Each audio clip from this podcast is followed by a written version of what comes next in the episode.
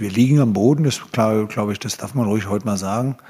Ähm, das ist kein schönes Gefühl, aber die andere Sache ist, sich zu schütteln und dann wieder aufzustehen und voranzugehen. Wenn du in der Verantwortung stehst und ich stehe in der Verantwortung, ähm, dann musst du dich natürlich auch Kritik äh, stellen. Und es ist auch für mich völlig nachvollziehbar, äh, dass unsere Fans, äh, dass die Menschen hier in der Stadt enttäuscht sind über den, den Saisonverlauf. Ähm, das ist keine Frage. Allerdings äh, ist es eben auch äh, an Leuten, die in der Verantwortung äh, stehen, dass sie, dass sie den Blick nach vorne richten, dass sie in Lösungen denken. Das ist ja nicht nur im Fußball so. In, in jedem schwierigen Moment ist eben immer auch eine Chance da, ähm, Dinge besser zu machen. Ja, meine Damen und Herren, diese beiden Aussagen von Bruno Labbadia und Michael Preetz sind keine 24 Stunden alt. Und damit herzlich willkommen zu Doppelspitze der Fußball-Podcast Folge 58. Keine 24 Stunden alt und beide sind nicht mehr in Amt und Würden. Große Krise bei der Hertha. Natürlich heute unser Top-Thema hier bei Doppelspitze der Fußball-Podcast. Michael Preetz gerade noch gehört im ZDF, davor Bruno Labbadia auf der Spieltagspressekonferenz nach der 1 zu 4 Pleite gegen Werder Bremen, dem ja, letzten Spiel dieser beiden Männer. Ähm, für einen von beiden geht natürlich eine unfassbar lange Zeit zu Ende für Michael Preetz. Und äh, ein anderer Mann, der noch in Amt und Würden ist, ist mir zugeschaltet aus Berlin-Friedrichshain. Henning, du, du hast deinen Job noch oder du bist noch, du bist sozusagen noch hier Podcaster, du bist nicht entlassen. Schönen guten Abend. Ja. Schönen guten Abend, Leon. Das ist natürlich auch ein Mahnmal, dieser, dieser erste Ton, den wir gehört haben. Man weiß ja nie, wenn das ausgestrahlt wird, ist man dann noch in Amt und Würden. Aber solange wir hier am Mikro sitzen, sind wir beide noch äh, dabei und wir können uns ja eigentlich auch nur selbst rausschmeißen hier. Das ist ja schön. Absolut. Ja, natürlich, die Hertha-Krise, das Beben, äh, unser Thema heute bei Doppelspitze der Fußball-Podcast. Aber wir sprechen natürlich auch über den Rest der Bundesliga. Die Bayern ziehen weg, sieben Punkte jetzt schon Vorsprung. War es das mit der Meisterschaft? Darüber werden wir natürlich auch sprechen. Wir haben nochmal das Thema Union Berlin und Rassismusvorwürfe auf dem Schirm. Ansonsten sprechen wir auch darüber, dass ein Verein in der Premier League eine unfassbar lange Serie abgeben muss, die ziemlich lange gehalten hat. Welcher Verein das ist, der eine oder andere weiß es natürlich schon. Ähm, das dazu mehr. Und wir sagen Goodbye zu einer Radiolegende, die aufhört, ähm, die eine ARD-Schlusskonferenz für den einen oder anderen äh, Bonbon, für den das eine oder andere Highlight gesorgt hat. Für mich eine Begleitung seit eh und je im Radio bei der ARD-Schlusskonferenz und die hört auf. Diese Stimme, welche das ist, auch dazu mehr heute hier in dieser Folge. All das also in Folge 58 von Doppelspitze der Fußball-Podcast und ich würde sagen Intro ab, damit wir keine Zeit verlieren. Auf geht's. Alles bla bla bla ist das. Ihr müsst mal von eurem hohen. Was ihr euch immer alle einbildet, was ihr alles, was für ein Fußball wir in Deutschland spielen müssen. Ah ja, da kommt der Wechsel hatte sich abgezeichnet und er bringt zwei frische Leute, den Routinier sich da, Ginzel und Neuzugang, Schneider. Tippelt schon an der Seitenlinie, greift sich nochmal in die lange Mähne. Die beiden als Doppelspitze, ja, das passt. Slider, Slider! Ja! Fünf Sekunden auf dem Platz, fünf Sekunden! Doppelspitze, der Fußball-Podcast. Das Original. Jawohl, die Doppelspitze ist wieder da, Folge 58. Und wir melden uns heute am späteren Sonntagabend, also am früheren Sonntagabend, aber zu einem späteren Termin als sonst. Und ähm, das ist ja wirklich auch ein Paukenschlag, der da heute passiert ist in Berlin. Es war abzusehen, dass äh, Bruno Labbadia nach dem äh, Debakel da gestern gegen Bremen nicht weiter Trainer der Hertha sein würde. Aber dass auch Michael Preetz gehen muss, das war doch eine Überraschung. Und ähm, was das bedeutet, darüber werden wir heute reden.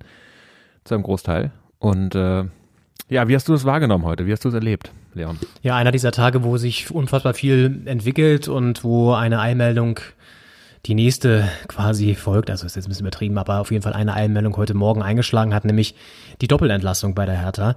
Äh, eben nicht nur Bruno Labbadia, davon konnte man ausgehen, du hast es gesagt, gerade nach dem Spiel gestern, sondern auch Michael Preetz. Konsequent, ne? ähm, kann man nicht anders sagen. Ich finde es auch, dazu kommen wir noch, die richtige Entscheidung mit Abstrichen. Äh, warum, erkläre ich gleich noch. Ähm, und der neue starke Mann bei der Hertha heißt offenbar Carsten Schmidt.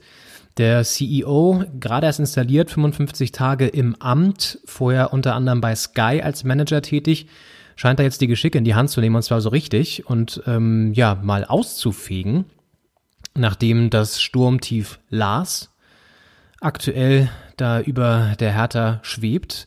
Denn äh, der Investor Lars Windhorst, ähm, da muss man auch mal ganz ehrlich sagen, ist ja ursächlich für dieses ganze für diese ganze Unruhe, für das Chaos jetzt gerade vielleicht nicht unbedingt, aber natürlich hat er das auch mit zu verantworten oder mit ausgelöst mit seinen Millionen. Und ähm, ja, wir werden darauf jetzt eingehen und ähm, auch nochmal hören, wie Carsten Schmidt das Ganze bewertet oder er hat sich heute in einer Medienrunde auch gestellt, wie er jetzt den Kurs beschreibt. Und ähm, ja, also ich war schon ein bisschen überrascht über die Konse dieses krass konsequente Durchgreifen. Ich finde es aber auch, wie gesagt, richtig, weil man muss einfach sehen, Michael Preetz, fast zwölf Jahre jetzt im Amt ähm, und wirklich was bewegt, hat er nicht unbedingt. Also wenn man sich auch die Platzierung anguckt, ähm, gab es da nie wirklich eine, eine Tendenz nach oben. Und ähm, das ist dann einfach auch zu wenig, gerade wenn du jetzt so viel Geld zur Verfügung hast durch den Investor Lars Windhorst, zweifelhaftes Geld natürlich, ja. ähm, und dann das relativ bescheiden einsetzt ähm, und den Kader so ja schlecht planst und schlecht dann auch gestaltest, dann hast du natürlich wenig, das hat er gestern selber gesagt, auch im Sportstudio im Interview noch, wenig Argumente, genauso wie Bruno Labbadia, der das Team ja auch nicht unbedingt besser gemacht hat. Also insofern schon auch überraschend, aber für mich der, der richtige Schritt, der aber halt auch nur letztendlich ein kleines Detail ist von dem, was im Verein schiefläuft. Ja, es ist fast ein bisschen wie bei Apple damals, muss ich dran denken. Da hat ja Steve Jobs auch einen Manager eingestellt, der ihn dann ein paar Jahre später entlassen hat. Äh, aus seinem eigenen Unternehmen. Und es ist natürlich äh, die Hertha nicht keine Gründung von Preetz, aber trotzdem äh, ist ja Preetz doch eine Symbolfigur, auch eine Identifikationsfigur gewesen. Äh, war früher selbst Spieler ähm, und, äh, und dann als Manager ja auch ähm, sehr lange im Amt. Und jetzt ist er äh, ja äh, rausgekegelt worden von dem Mitarbeiter, den er selbst eingestellt hat. Und äh, wenn man natürlich sieht, was aus Apple danach geworden ist, äh, stehen der Hertha vielleicht glorreiche Zeiten bevor.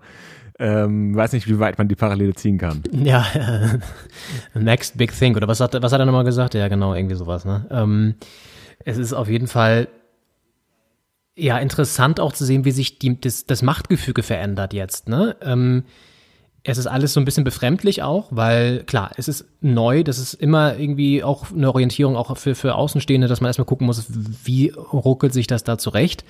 Äh, vielleicht können wir mal kurz reinhören. Carsten Schmidt hatte heute, wie gesagt, ähm, als CEO dann eine sogenannte Medienrunde gegeben, wo er den JournalistInnen ähm, ja, erklärt hat, wie es zu dieser Entlassung gekommen ist. Und da hören wir kurz rein, Carsten Schmidt, Hertha BSC.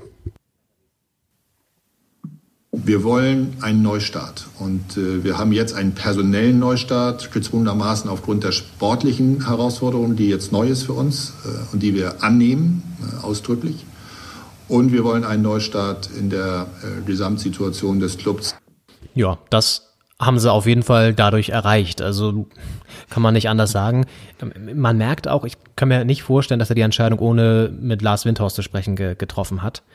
Und da hatte man auch immer das Gefühl bei Michael Preetz, da hat er Angst vor, dass äh, er eben jetzt auch aufgrund des Einstiegs von Lars Windhorst ja letztendlich genau jetzt, dass es dazu kommt, zu, der, zu dem, was jetzt gekommen ist. Also, dass der Druck immer größer wird, dass er dann auch nicht dem gerecht wird und nicht liefern kann und dann halt geschasst wird. Und ja, zwölf Jahre im Verein, äh, als Manager, davor ja auch schon als Spieler. Und ja, aber er hat halt auch wenig, leider wirklich wenig ähm, geliefert, was, was ihn da die Argumente geben könnte, dass man sagt, okay, er kann auch weiterbleiben. Ja, es ist ja fast die Frage, äh, wer oder was ist der Verein? Und man hat natürlich einen Pool an Spielern, aber die werden ja auch vom Manager äh, quasi eingekauft und äh, verkauft und äh, vom Trainer aufgestellt oder nicht aufgestellt und in den Kader genommen. Und so eine Figur wie Michael Preetz war jetzt eine gewisse Zeit lang die Mannschaft und das war so die Konstante. Der hat Trainer geholt, entlassen, es hat funktioniert, es hat nicht funktioniert. Es lag ja auch teilweise auch persönlich, gab ja persönliche Gründe, auch mit Markus Babbel damals zum Beispiel. Ähm, und äh, auch in Zeiten, wo es ganz gut lief mit Favre und Bubble, ähm, war ja vor zehn Jahren eine ganz gute Zeit. Äh, da hat es dann teilweise auch persönlich nicht geklappt. Und da war dann für den Trainer, war es eigentlich zu Ende, wenn es mit Preetz nicht geklappt hat. Und jetzt ist der plötzlich weg und jetzt sind fast nur noch Leute da, die, die davor nicht da waren. Also es ist ein bisschen jemand reingeholt, Leute reingeholt, die, die quasi jetzt übrig sind. Und jetzt ist ein bisschen auch die Frage, wie viel Identität ist da in der quasi Geschäftsführung der Hertha noch. Ähm, und, und wer kann da jetzt kommen? Also beginnt auch eine neue Ära. Also die beginnt ja eh, es soll ja auch ein Neustart sein. Es ist eine einfache Möglichkeit, alle rausschmeißen, dann hat man einen Neustart. Ähm, die Frage ist, ja, was passiert mit der Identität, Identifikation und wie wird das auch den Fans kommuniziert? Ja, also Fans sind ein gutes Stichwort. Wir können mal kurz reinhören. Gestern gab es vor dem Spiel eine spontane Kundgebung, also spontan insofern, dass sie angemeldet war, aber äh, ich denke relativ äh, relativ spontan initiiert wurde von Fans, die ganz klar ja die Vereinsführung angegriffen haben. Hören wir kurz mal rein, kurzer Zusammenschnitt von der Stimmung dort. Fast zwölf Jahre mit Michael Preetz ist langsam eine Zumutung. Ja! ja! Wenn man dabei die viereinhalb Jahre mal dabei abzieht, bleiben sieben Jahre für 14 Trainer. Geht und Ingo, bitte verlasst den Verein. Geht und Ingo. Auf Wiedersehen! Auf Wiedersehen! Auf Wiedersehen! Ja, das klingt wie bei einer, wenn es 4-0 im Derby steht.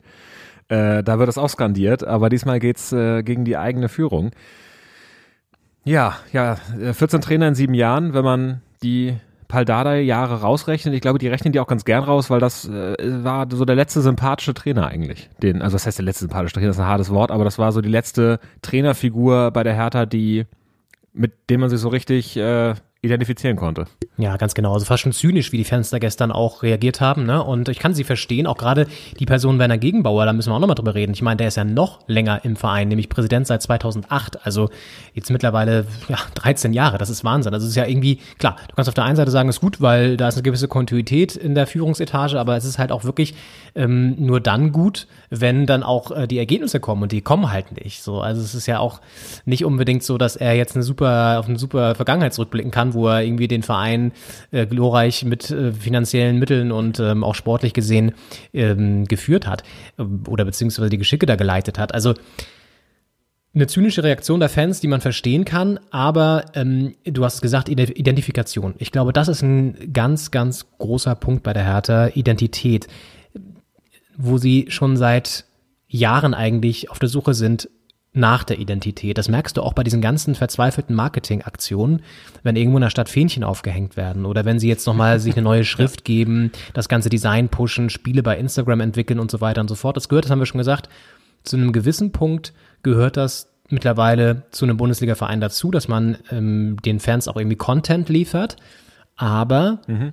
bei der Hertha nimmt das immer Züge an, die nach so einer verzweifelten Suche nach so einem Anbietern aussehen, nach dem Motto, äh, bitte, bitte habt uns lieb, ähm, wir, wir sind doch irgendwie auch ganz cool und wir versuchen doch die eure Sprache zu sprechen, dabei verpassen sie es aber total, die Sprache zu sprechen.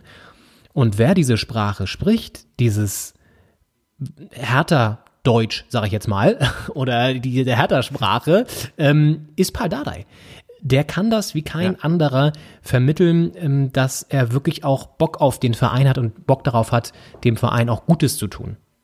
So. Und ja. das hat jetzt wirklich auch sehr lange gefehlt. Das stimmt, es waren noch mal sehr, sehr erbauliche äh, Pressekonferenzen und Interviews nach Spielen, auch nach Spielen, die nicht so gut liefen. Es war einfach äh, eine ziemlich direkte Ansage, nicht drumherum geredet und ähm, fand ich mal sehr, sehr angenehm. Ja, total. Also ich habe damals in meiner ähm, Spreeradio-Zeit ja auch häufiger noch interviewt und mit ihm dann auch eins zu eins Gespräche gehabt nach der PK und das Ding ist bei Paul Dardai, der war eigentlich immer, auch wenn er dann irgendwie unter Zeitdruck war und das fünfte Interview hatte, er war immer gut gelaunt und äh, für, für einen Scherz zu haben und lustig. Klar, ab und zu auch mal ein bisschen, ein bisschen schmallippig, aber das ist ja auch völlig normal, wenn du weißt, unter welchem Druck die stehen. Aber äh, ja. den habe ich unfassbar sympathisch in Erinnerung. So, das Problem ist jetzt allerdings, Tut sich ein Paul Dada, der jetzt im Gespräch ist, als Interimslösung, tut er sich das wirklich an? Und ist es vielleicht auch womöglich der falsche Schritt? Weil es ist ja auch wieder so eine Rückkehr in die Vergangenheit und es soll jetzt ja ein Neustart werden, ein Neuaufbruch. Ist Padada dafür ja. dann der Richtige? Also ich, wie gesagt, ich finde von der Identität und von dem, was er für die Hertha vermittelt und verkörpert, ist er natürlich ein super Kandidat, aber er steht jetzt auch nicht unbedingt dafür, was Neues zu kreieren, sondern es ist eher ein, so ein bisschen wie bei Schalke gerade, Revival-Wochen, ähm, wir holen jetzt möglichst viele Leute zurück, die uns irgendwann mal gut getan haben. Ja, ähm, so, ne? Und ähm, ja, also Marcelinho könnt ihr euch schon mal beruhigen da draußen, wird nicht zurückkommen, denke ich, denn der ist nicht fit genug. Äh, so, also ähm, ja, das ähm, nur dazu äh, zu, zu der Personalie. Insofern, ähm, vielleicht können wir mal auch in die Analyse gehen. Also du hast das Spiel gestern ja auch gesehen, Henning. Ähm, ja. Es war ja wieder so ein, so ein Spiegelbild der gesamten letzten Spiele. Also eigentlich gut gespielt, ja. aber trotzdem verloren. Ja, wirklich. Es war ein, ein ständiges Bemühen und es ist nichts zusammengekommen vorne, oder zumindest fast nichts. Ähm, und, und auf der anderen Seite, wenn Bremen dann kam, hat äh, lustlos aus der dritten Reihe geschossen und äh, Sargent nagelt das Ding dann in den Winkel. Und auch nicht mal in den Winkel, also der kommt so ganz komisch. Das, das sind Gegentore, das war gegen, gegen Hoffenheim, war es ähnlich.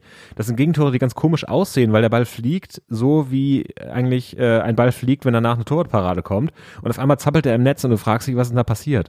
Das sind, das sind Tore, die so eigentlich nicht äh, vorkommen. Und äh, die fallen gerade gegen die Hertha und ich glaube, das ist ein großes Teil des Problems.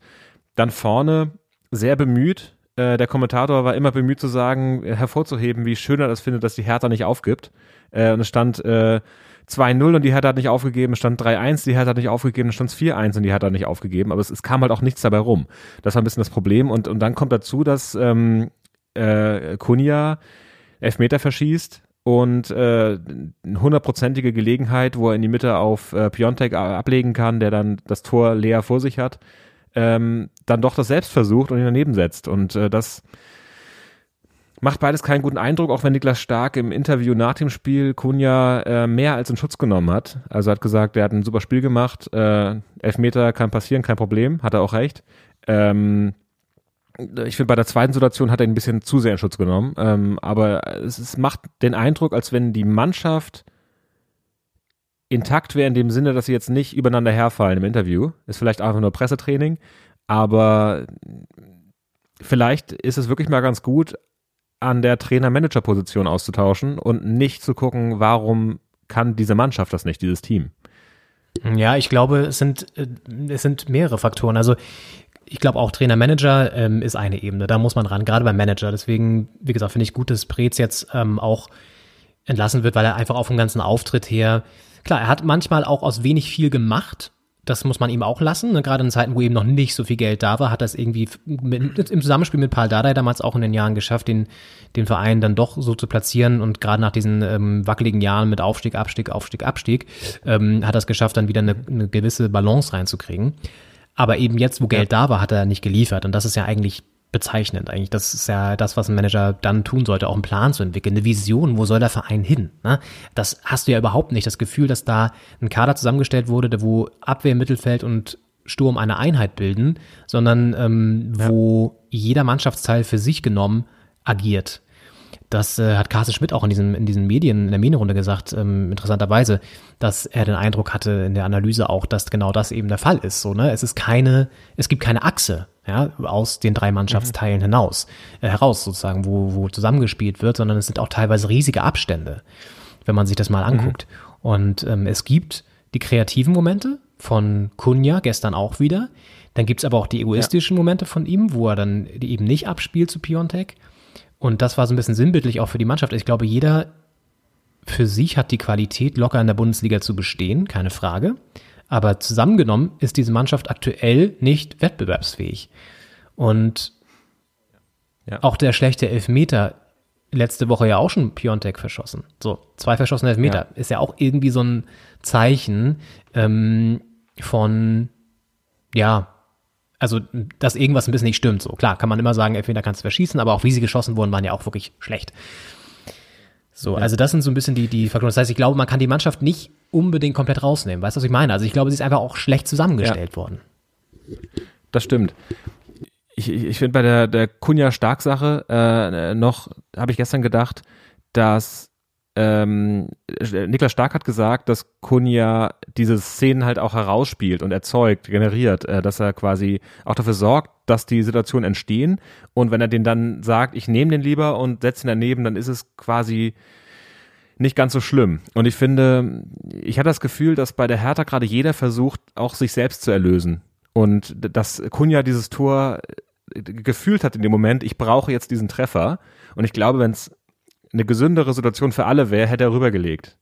Ähm, ich, ich hatte das Gefühl, er, er wollte zu sehr dieses Tor, um auch die eigene Lage, nicht, dass er jetzt rein egoistisch da dran gegangen wäre, aber ich hatte das Gefühl, dass er das gebraucht hat für sich. Und dass das dann nicht klappt, weil es natürlich auch schwieriger ist, als den einfach in die Mitte zu legen, ähm, kommt dann noch hinzu. Und, und sowas verschärft auch eine Situation. Also ich glaube, das Team braucht auch einen Neustart. Ja, absolut. Das Team braucht einen Neustart, braucht auch neue Spieler teilweise einfach, obwohl halt super viel Geld schon in die Hand genommen wurde. Aber wenn du dir mal anschaust, ja. und das sind wir beim Thema Kaderplanung und Transfers, das meinte ich vorhin mit dem, mit dem fehlenden Konzept. Also der wurde relativ wahllos gefühlt eingekauft. Ne? Also ähm, Gunduzi mhm. und Cordoba sind somit die einzigen Lichtblicke. Mit Abstrich noch Schwodo, der aber ja. auch nicht wirklich jetzt der souveräne Rückhalt ist, der auch mal die hundertprozentigen rausfischt, wie zum Beispiel den Schuss von Sargent gestern. Hätte ja mal, also ist immer ein bisschen äh, schwierig so von außen zu beurteilen, wenn man selber kein Torwart ist, aber würde ich jetzt mal sagen, ein Top-Torhüter hätte den vielleicht gehabt. So. Ähm, mhm. Also auch da, ne, mit Abstrichen, würde ich jetzt trotzdem sagen, dass er auch eine grundsätzliche Verstärkung irgendwie ist, wobei er jetzt auch, wie gesagt, im Vergleich mit Jahrstein zum Beispiel jetzt auch nicht, ja, super heraussticht. Geschenkt. So, dann hast du Toussaint, ja. Piontek, die schon letzte Saison irgendwie halb gekommen sind, ähm, und Alderete. Die alle drei jetzt nicht unbedingt die, die, die Leistung ähm, auf einem konstant hohen Niveau bringen. Ja? Ähm, alle mal mit einem ja. ganz guten Spiel, dann wieder mit einem totalen Ausfall. Und ähm, das hast du, gut, Sefuig und Redanse, die eher auch so ein bisschen für die, für die Kadervervollständigung gekommen, aber ähm, so, die, die, die, die Haupttransfers äh, können wir jetzt einmal so ein bisschen ins Licht drücken. Oder auch Luke Bacchio, der auch für super viel Geld gekommen ist, der bisher auch noch nicht geliefert, so, ne? Ähm, ja, der jetzt nicht im Kader stand aus sportlichen genau. Gründen, weil er einfach die, die Leistung nicht gebracht hat. Richtig. Und dann auch, äh, als er eingewechselt wurde gegen Hoffenheim, auch einen sehr lustlosen Auftritt gezeigt hat und so, was ja auch schon wieder so ein Beleg ist dafür, dass es in der Mannschaft irgendwie nicht stimmt. Und das, was du gerade mit Kunja meintest, finde ich ganz spannend. Ich glaube auch, dass gerade Kunja jemand ist, der denkt immer, er muss das Heft des Handelns sehr an sich reißen und der Mannschaft irgendwie mit seinem Talent, mit seinem Potenzial sozusagen alles geben und den Sieg einfahren, mhm. alleine. Mhm. Das ist manchmal vielleicht gar nicht unbedingt egomäßig, sondern einfach dieses, dieser, dieses unbedingte, ich will es jetzt für die Mannschaft, weil ich vielleicht auch derjenige bin, der hier das größte Potenzial hat. Und mhm. ähm, gut, es ist trotzdem nicht förderlich für die Mannschaft, so, ne? Das muss man ja auch mal sagen. Ähm, ja. Und ein guter Trainer gehört auch so weit dazu erkennt das, stellt die Spieler anders ein und schafft dann auch eine andere Konstellation. Das hat Bruno Labbadia auch mh, hm, zumindest nicht geschafft ganz. Ja, ich, ich denke auch, dass in der Herangehensweise an die Spieler irgendwas nicht, nicht gut gelaufen ist. Und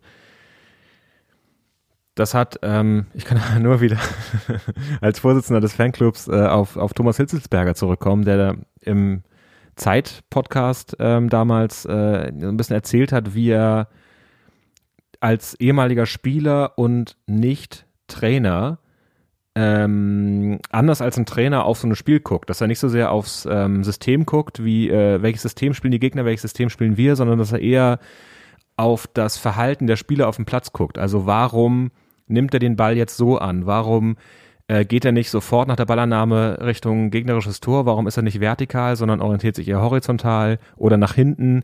Ähm, und dann auch mit dem Spieler redet und, und äh, auch in Erfahrung bringt, was fühlen und denken die Spieler, während sie spielen und nicht, also unabhängig vom System, das sie spielen und den Aufgaben, die sie unmittelbar haben, sondern auch, wie ist die mentale Herangehensweise ans Spiel. Und das äh, fand ich, auch wenn es ein sehr kurzer Abschnitt im Podcast war, weil es jetzt nicht um Fußballtheorie ging, ähm, fand ich das sehr äh, spannend. Und ich kann mir vorstellen seitdem, dass ähm, die Herangehensweise an Spieler unabhängig von der der professionellen quasi ist ja auch eine professionelle, aber von der von der jetzt rein äh, äh, systemtheoretischen ähm, auch viel ausmachen kann und dass da vielleicht ähm, in so einem Team wie der Hertha aktuell oder in der jüngeren, jüngeren Vergangenheit ähm, das, das nicht optimal gelaufen ist.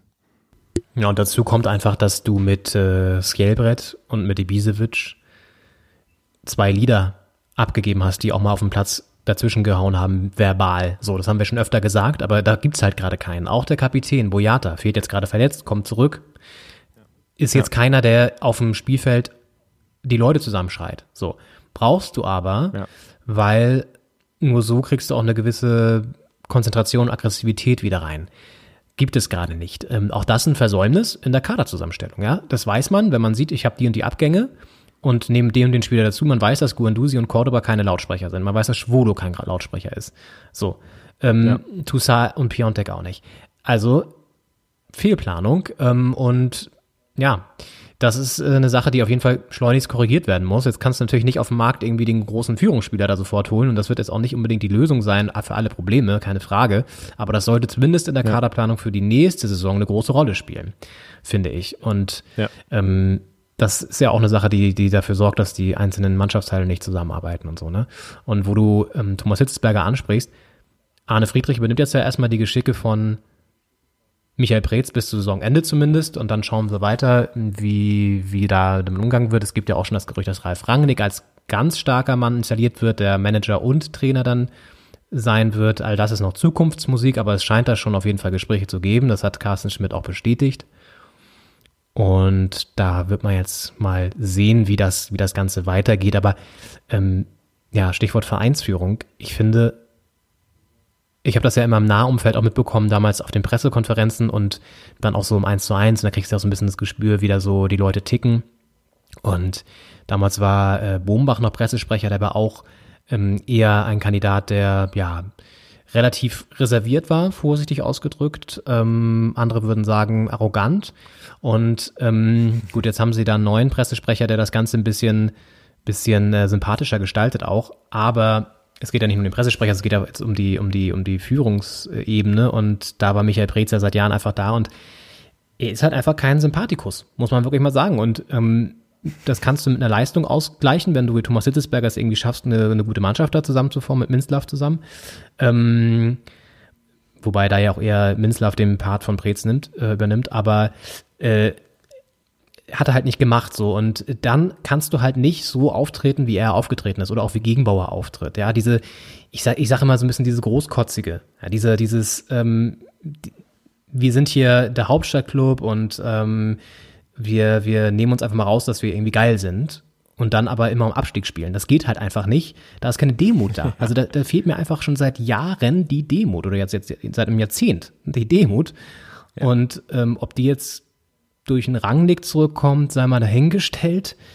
Äh, auf jeden Fall ist auch vielleicht mal die an der Zeit für Werner Gegenbauer zu sagen, ciao Leute, ich bin jetzt raus, ich mache den Platz auch frei jetzt für einen kompletten Neuanfang zur nächsten Saison oder so. Und ja, ich denke, da wird noch einiges passieren. Und es ist auch nötig. Und insofern hat diese Krise ja vielleicht auch was Gutes, nämlich dass jetzt wirklich mal konsequent aufgeräumt wird. Eine Sache, die ja schon seit Jahren da rumschwelt. Ja, das stimmt. Und äh, es ist natürlich mit einem kompletten Neuanfang immer das Problem, dass man natürlich nicht alle auf einmal austauschen kann. Irgendwer muss immer da bleiben, um den Neuanfang zu organisieren. Und äh, es ist jetzt die Frage, wie das wird, wenn das quasi äh, die Achse Windhorst, Gegenbauer, Schmidt dann ist, äh, wie dann der Neuanfang aussieht. Und also ich finde Rangnick eigentlich eine ganz, ganz äh, schöne Aussicht für den Sommer, für die nächste Saison. Ähm, das auch so in einer Hand zu haben, die Planung, dass es da auch quasi keine Abstimmung geben muss und äh, vielleicht auch ein, ein konsequenteres äh, Konzept da verfolgt werden kann. Ja, die Ironie der Geschichte ist ja, dass ein Jürgen Klinsmann genau das gefordert hat, ne? Dass er ja genau gesagt hat damals, er möchte ähm, sozusagen so eine Art Superamt installieren, wo er dann auch über die Transfers und so ja. mit entscheiden kann.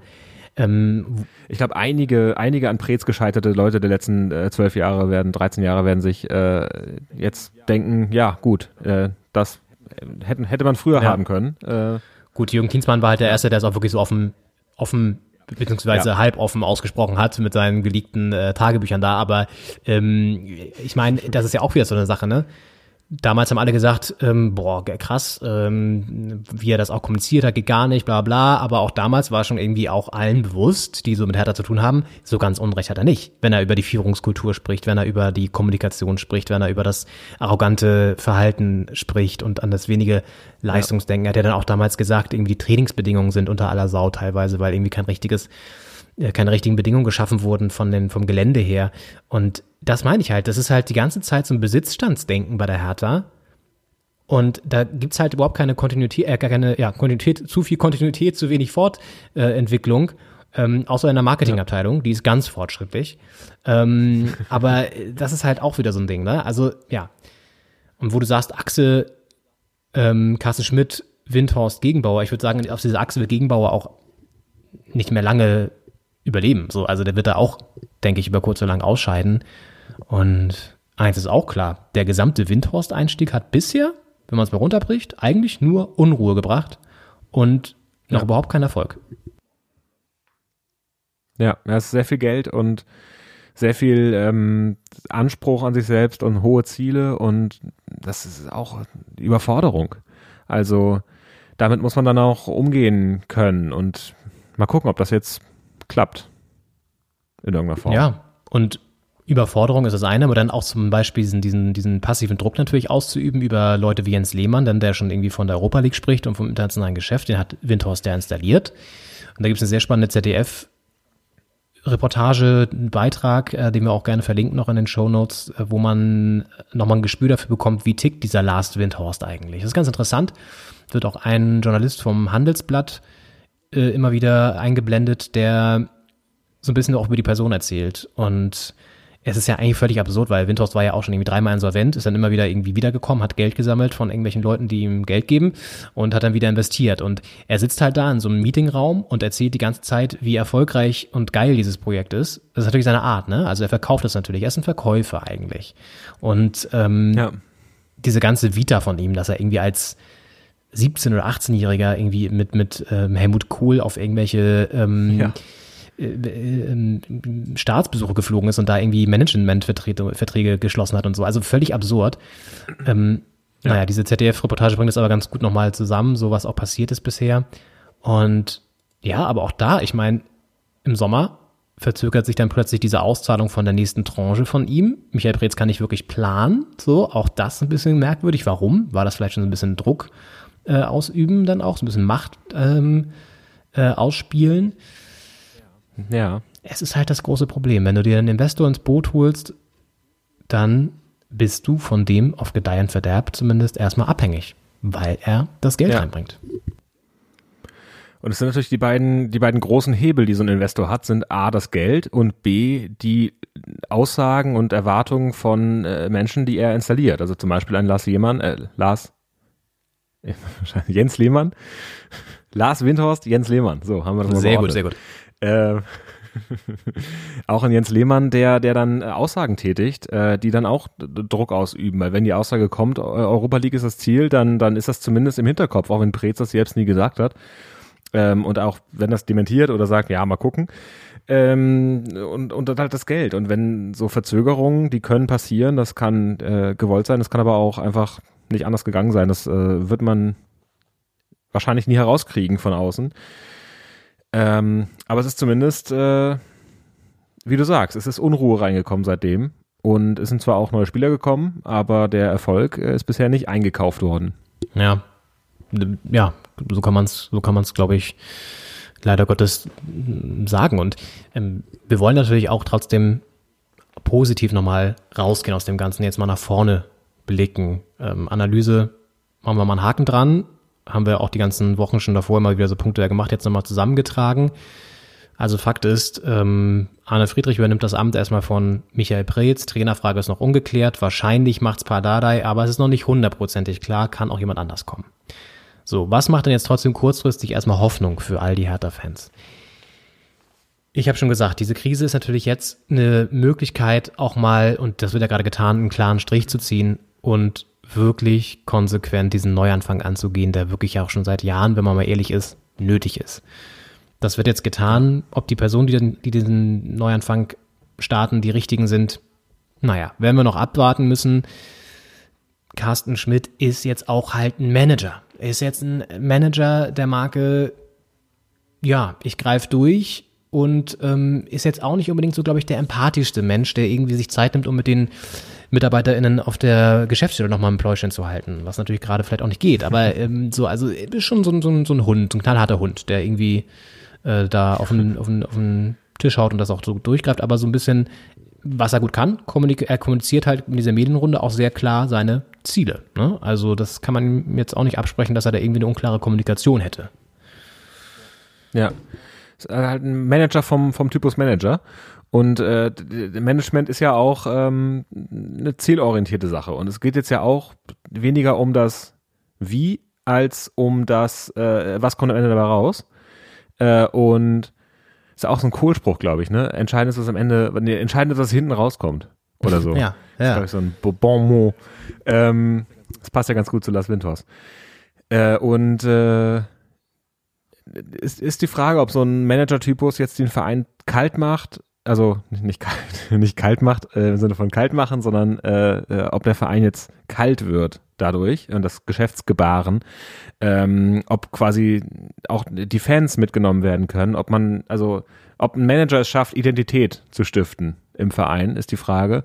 Und was aber die Hoffnung ist, ist, dass, dass ein Manager es zumindest schafft, ähm, ordentliche Strukturen aufzubauen und Geld genau dahin zu stecken, wo es ähm, ja im weitesten Sinne Rendite erbringt und Rendite aber auch auf dem Punktekonto äh, am Ende der Saison.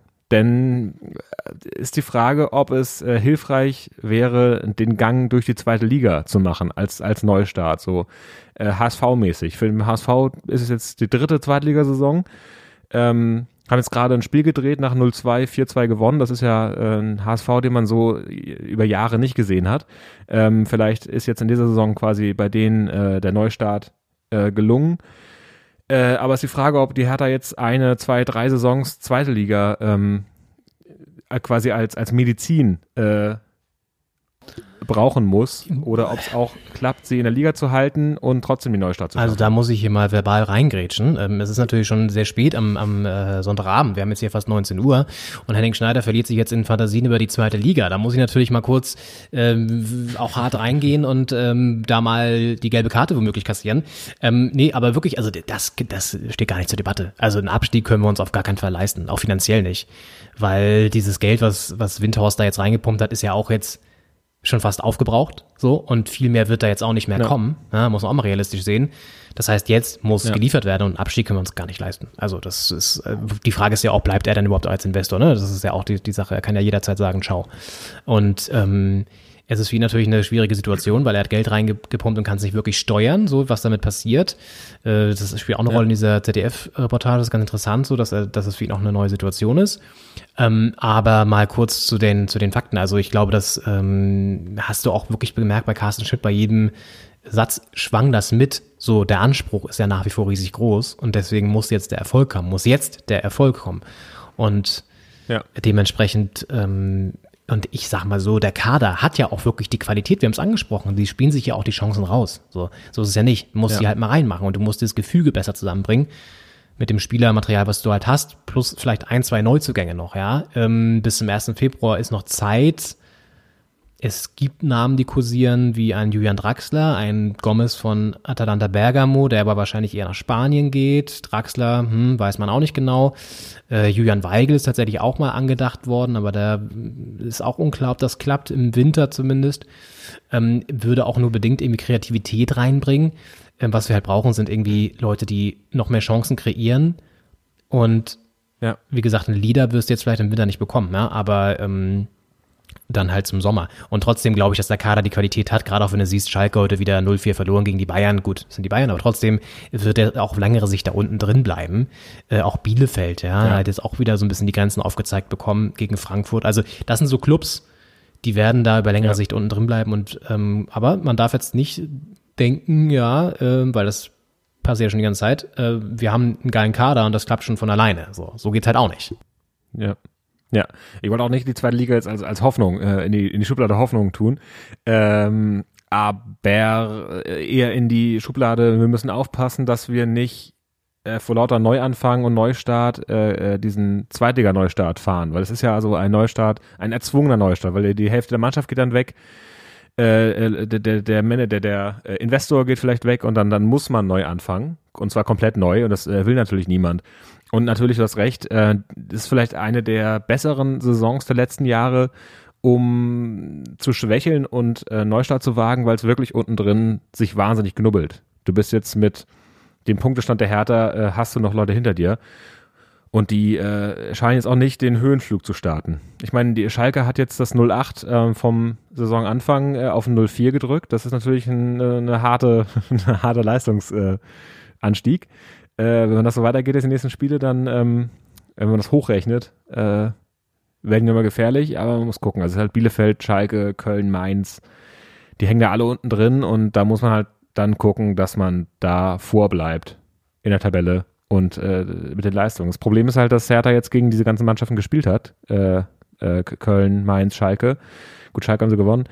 Ähm, und die nächsten Spiele werden hammerhart die nächsten Spiele werden hammerhart. Du sagst es, Henning. Also das äh, ja, ist dann auch für denjenigen, der da jetzt kommt, nicht einfach, ne? Gleich jetzt irgendwie gegen Frankfurt zu starten und dann noch die ganzen anderen Clubs zu haben, die da oben drin stehen. Äh, das ist natürlich auch ja. eine Herausforderung. Also wenn Dardai kommt, ist immerhin, das haben wir schon gesagt, eine echte Härter. Äh, Identität, eine DNA wieder im Team. Ja, das kann, glaube ich, was bringen, weil er auch natürlich die Jugendspieler kennt. Also Torun Rega, Mittelstedt, Ngangkam, Netz, die wird er alle auch schon den einen oder anderen mehr, den anderen weniger mitbekommen haben oder sogar trainiert haben. Das heißt, das ist auch gut, ja, ja ähm, sowieso gut, dass wir diese Talente da auch haben. Auch im Netz jetzt gespielt, 17 Jahre, wurde mal reingeworfen von Bruno, hat das ganz gut gemacht so. Ähm, das heißt, ja. da ist auch noch Potenzial, dass das Nachkommen haben. Nicht viel, also sind wir weit entfernt davon, dass wir irgendwie so eine Art Talentschmiede da haben, aber es kommen Leute, die die ähm, Leistung bringen. So, Boyata kommt zurück, haben wir gesagt, nach Verletzung. Es bringt auch wieder mehr Stabilität in die Abwehr, die ja gerade auch total schwächelt. Drittschlechteste Abwehr der Liga mit 32 Gegentoren. Ja? Also ähm, auch das natürlich jetzt ein neuralgischer Punkt, den man auf die Schnelle mal abschalten muss. Und ja, also es hängt jetzt, glaube ich, ein bisschen davon ab, wie man auch die nächsten Spiele angeht und wie man es schafft, vielleicht auch mal eine Überraschung zu setzen gegen Frankfurt oder so, kann ja schon sein. Ähm, Trainerwechsel kann immer was bewirken und es hängt davon ab, wer jetzt auch kommt, weil wenn jetzt ein komplett neuer nochmal installiert wird, kann das auch schiefgehen, glaube ich, weil der hat natürlich überhaupt keine Zeit, sich einzufinden. Deswegen ist Dada ja auch eine sympathische Lösung. Der ist schon da, kennt Hertha, kennt die meisten Spieler ja. auch noch irgendwie. Ähm, wobei, ja. naja, so viele sind es gar nicht mehr, die er kennt, aber auf jeden Fall hat er sich ja trotzdem mit dem Verein auseinandergesetzt. Aber wie gesagt, ich bin mir gar nicht mehr so sicher, ob er auch Bock darauf hat, ne? Muss ja auch mal passieren. Das stimmt.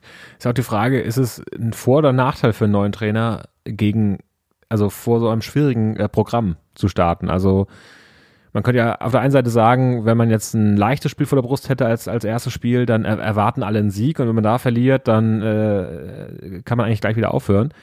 Wenn man gegen was ein hartes Spiel hat oder ein schwieriges Spiel äh, und das dann nicht gewinnt, also ich meine, es ist natürlich die, die Wahrscheinlichkeit, dass man zum Auftakt einen Sieg hat, ist geringer, aber wenn man nicht gewinnt, ist es auch nicht so schlimm. Wobei Emanuel Baum, als der äh, zu Schalke kam, Anfang der Saison am, am dritten Spieltag oder zum dritten Spieltag hin, äh, da ging es gegen Leipzig und danach war eine äh, Länderspielpause. Das war ein denkbar schlechter Start, weil die haben, ich glaube, 4-0 gegen Leipzig verloren damals und äh, danach gleich eine Woche quasi Denk Denkpause, wo man ganz viel sitzen und nachdenken kann ähm, und, und nicht, nicht handeln. Es ist ja ohnehin hart, dass man immer nur einmal in der Woche, wenn englische Woche ist, zweimal in der Woche, ähm, quasi die Antwort auf den Platz geben kann, wie es schon heißt. Äh, und, ähm, und dazwischen viel Zeit äh, im Training und, und zum Grübeln hat. Und also damals für Manuel Baum war es kein guter Start. Äh, ist die Frage, wie das jetzt bei der Hertha ist. Ja, das wird noch, werden spannende Tage, jetzt auch spannende, eine spannende Woche, die da vor uns liegt, ähm, wo wir jetzt äh, abwarten müssen, was passiert. Und ähm, damit würde ich sagen, machen wir mal einen Haken an der ganzen Hertha-Geschichte. Es sind ja hier nicht alle Zuhörer in Hertha-Fans, da müssen wir natürlich ein bisschen Rücksicht darauf nehmen.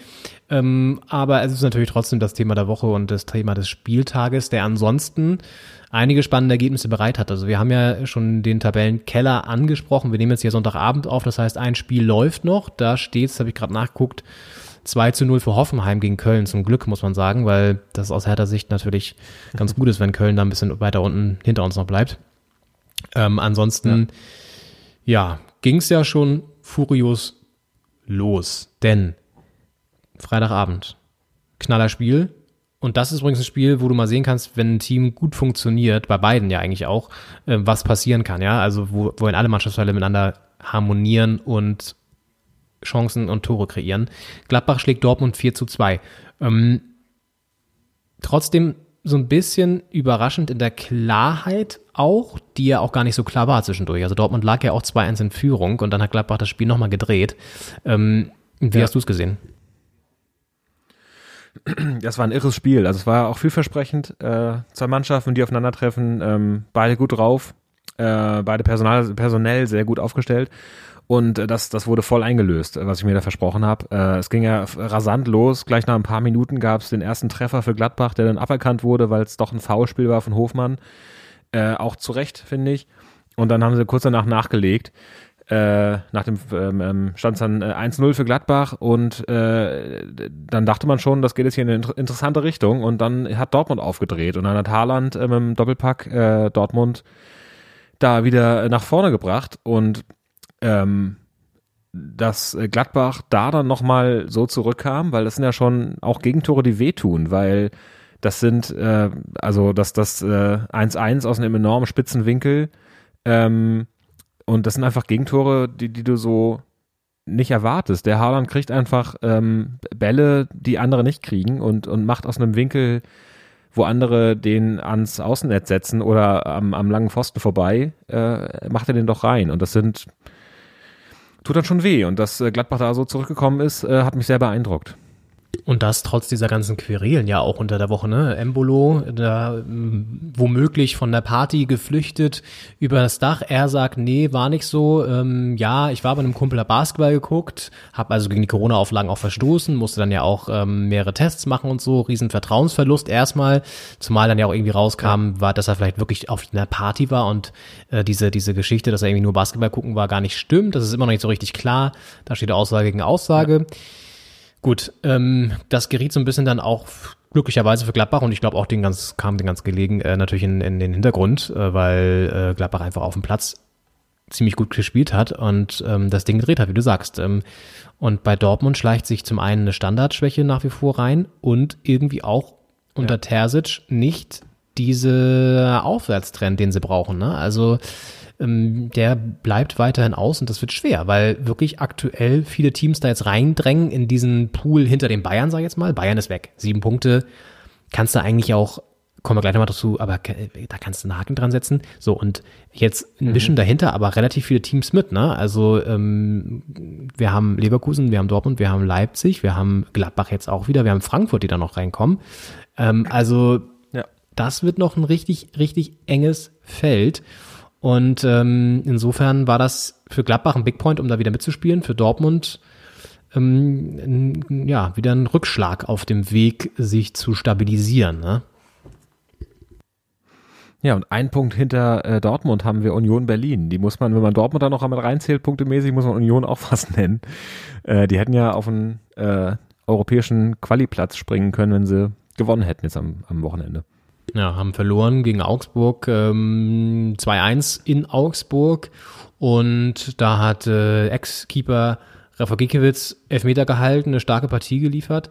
Und das finde ich ganz interessant, ja. weil normalerweise sind ja so Ex-Spieler eher so auf dem Trichter, dass sie sich nicht so feiern, wenn sie gegen ihren Ex-Club gewinnen. Das ist ihm scheißegal. Er feiert das richtig. ja, das habe ich auch gedacht. Im Interview äh, wurde gefragt, wie das so ist für, gegen Ex-Club und dann hat er irgendwie gesagt, dass er am Kühlschrank einen Zettel hat, da stand drauf, äh, für die Saison habe ich mir vorgenommen, sechs Punkte gegen, äh, gegen ähm, ähm, Union Berlin. Und äh, das ist schon eine, eine bolde Ansage. Zu sagen, okay, die, die machen wir, die beiden Spiele will ich gewinnen, Rest ist mir egal. Äh, und hat er auch geschafft. Ja, ich mag den. Also ich finde den geil, weil äh, das ist halt so ein Bad Boy. Und dem, so einen, so einen brauchst ja. du im Team. Das ist halt das, was bei der Hertha aktuell fehlt. Ähm, also ein Bad Boy im positiven Sinne, ja. Jemand, der irgendwie ähm, auch mal so eine Ansage macht, die dann aber auch hält mit seiner Qualität, mit seinen Leistungen. Und ähm, so ein Team mitreißen kann, auch mal rumbrüllt, ja, auch mal irgendwie eine Ansage macht und äh, dem Abwehrspieler mal irgendwie so wie Kahn damals mal kurz den Nacken packt. Den eigenen, aber auch den Gegner. äh, so, also äh, ja. das ist halt irgendwie, mag ich den, den, das ist so, so ein Typ. So. Und ähm, ja, dass er das dann feiert, ist irgendwie ist halt seine Einstellung dazu und ja, warum nicht? Ne? Also ähm, klar, also ja, Union verpasst den Sprung da irgendwie, du sagst es äh, weiter nach oben und zweite Niederlage in Folge, das gab es bisher in der Saison auch noch nicht für die Eisernen und da gab es ja noch, dann haben wir noch einen Nachtrag, denn letzte Folge haben wir ja darüber gesprochen, dieser ja, man muss immer noch sagen, vermeintliche Rassismus, eh klar, man weiß es eben noch nicht genau, wird es wahrscheinlich auch nie klären können, gegen äh, Hübner von Union, der jetzt für zwei Spiele gesperrt wurde, 20.000 Euro Strafe zahlen muss. Aber das Sportgericht hat irgendwie sich da ziemlich bedeckt gehalten, ob jetzt das wirklich ein rassistischer ähm, Spruch da gefallen ist oder auch nicht, denn das haben sie offenbar nicht äh, sanktioniert, sondern einfach nur ein verbales Scharm Scharmützel. Ja, da ist dann auch die Frage, warum Amiri, der ja auch, äh, da wurde in den Verhandlungen auch gesagt, Amiri hätte auch was gesagt, warum wird er nicht auch dann bestraft? Also alles sehr intransparent irgendwie. Und ich weiß nicht, also der Kicker hat dann gemutmaßt, fand ich ganz interessant, dass so sich der Verdacht einschleicht, dass keiner der beiden Seiten, also weder die Leverkusener noch die Unioner Seite daran interessiert ist, alles irgendwie offen zu legen, weil dann nämlich womöglich rauskäme, dass äh, bei dieser Partie es reichlich Beleidigungen gegeben hat und ähm, das gerade natürlich jetzt, wo der Fußball sehr im Fokus steht, vielleicht nicht unbedingt das beste Licht auf beide Clubs oder auf den Fußball generell wirft. Also ja, irgendwie eine komische Geschichte, oder? Ich weiß nicht. Ja, es ist seltsam, auch wenn das sich dann nicht aufklären sollte, ist halt, ja, ich meine, Beleidigung ist die eine Sache, eine rassistische Beleidigung ist halt eine andere Sache und äh, das würde man deswegen gerne aufklären. Ähm, wenn es aber quasi in, eine, in, eine, in, einer Wolke aus Beleidigungen verliert, das Ganze, dann, dann muss man das wahrscheinlich so zur Kenntnis nehmen und, äh, und trotzdem sich und der Welt versprechen, dass man weiterhin da ein Auge drauf hat im Fußball und auch in anderen Teilen der Gesellschaft. Und äh, es, dann wird es vielleicht leider dabei belassen werden. Also ich meine, es gab ja eine Strafe, äh, aber so die, die ganze Begründung und die ganze Story kriegt man vielleicht nicht raus. Ja, es, ist, es bleibt ein Geschmäckle dabei, sagen wir mal so. Und ähm, das ist halt das Problem, du wirst es natürlich nie final jetzt irgendwie klären können und das macht es irgendwie so komisch. Gut, wird am Ende der Saison wahrscheinlich auch nur eine kleine Randnotiz sein, aber äh, man kann nur hoffen, dass das irgendwie auch ja. nochmal die Sensibilität dafür geschaffen hat, dass darauf noch mehr geachtet wird, wenn das einen positiven Eben. Erfolg dann hat. Es geht ja auch nicht darum, ja da jetzt irgendeinen Einzelspieler als, als Rassisten äh, rauszustellen, sondern herauszustellen, dass es nicht okay ist, auf diese Art und Weise Leute zu beleidigen. Ich meine, es ist eh nicht okay, Leute zu beleidigen, aber es ist ähm, quasi, dass das als, als äh, ja, so als, als äh, Vorlage, als Folie für Beleidigung äh, herhalten kann, dass man darauf achtet, äh, quasi die, die Herkunft von Spielern oder die Wurzeln von Spielern. Ähm, und äh, dass man das, ich glaube, das kann man auch daran äh, sensibilisieren, ähm, ohne dass man da jetzt Wort für Wort quasi auseinanderklaubt, wer da was gesagt hat. Ähm, und ich denke deswegen, ja, wie du sagst, kann man da ein Learning draus ziehen, wie, äh, wie Carsten Schmidt sagen würde mit seinem äh, Management-Background, ähm, ohne dass man es äh, en Detail aufklären kann. Ja, setzen wir, einen, setzen wir einen, äh, einen Check an dieses Topic ähm, und, und äh, gehen ein bisschen forward, meine Damen und Herren. Äh, ja. Wir reden jetzt einfach ein bisschen BWLig hier und ähm, ja, sind jetzt einfach so ein bisschen, wir sind wir, wir, Christian Lindner Sprech, würde ich mal auch noch sagen. Ich glaube, Christian Lindner und Carsten Schmidt sind sehr gute Freunde. Ich glaube, die gehen gerne im Borcher zusammen auch mal ein. ein so ein kleines, so, so, so wenn es dann wieder aufhat, äh, so, so ein, ja, ja, ein gutes Entrecot und äh, dazu dann vielleicht noch ein Chianti. Ich glaube, das ist so deren, deren Menüwahl auf jeden Fall.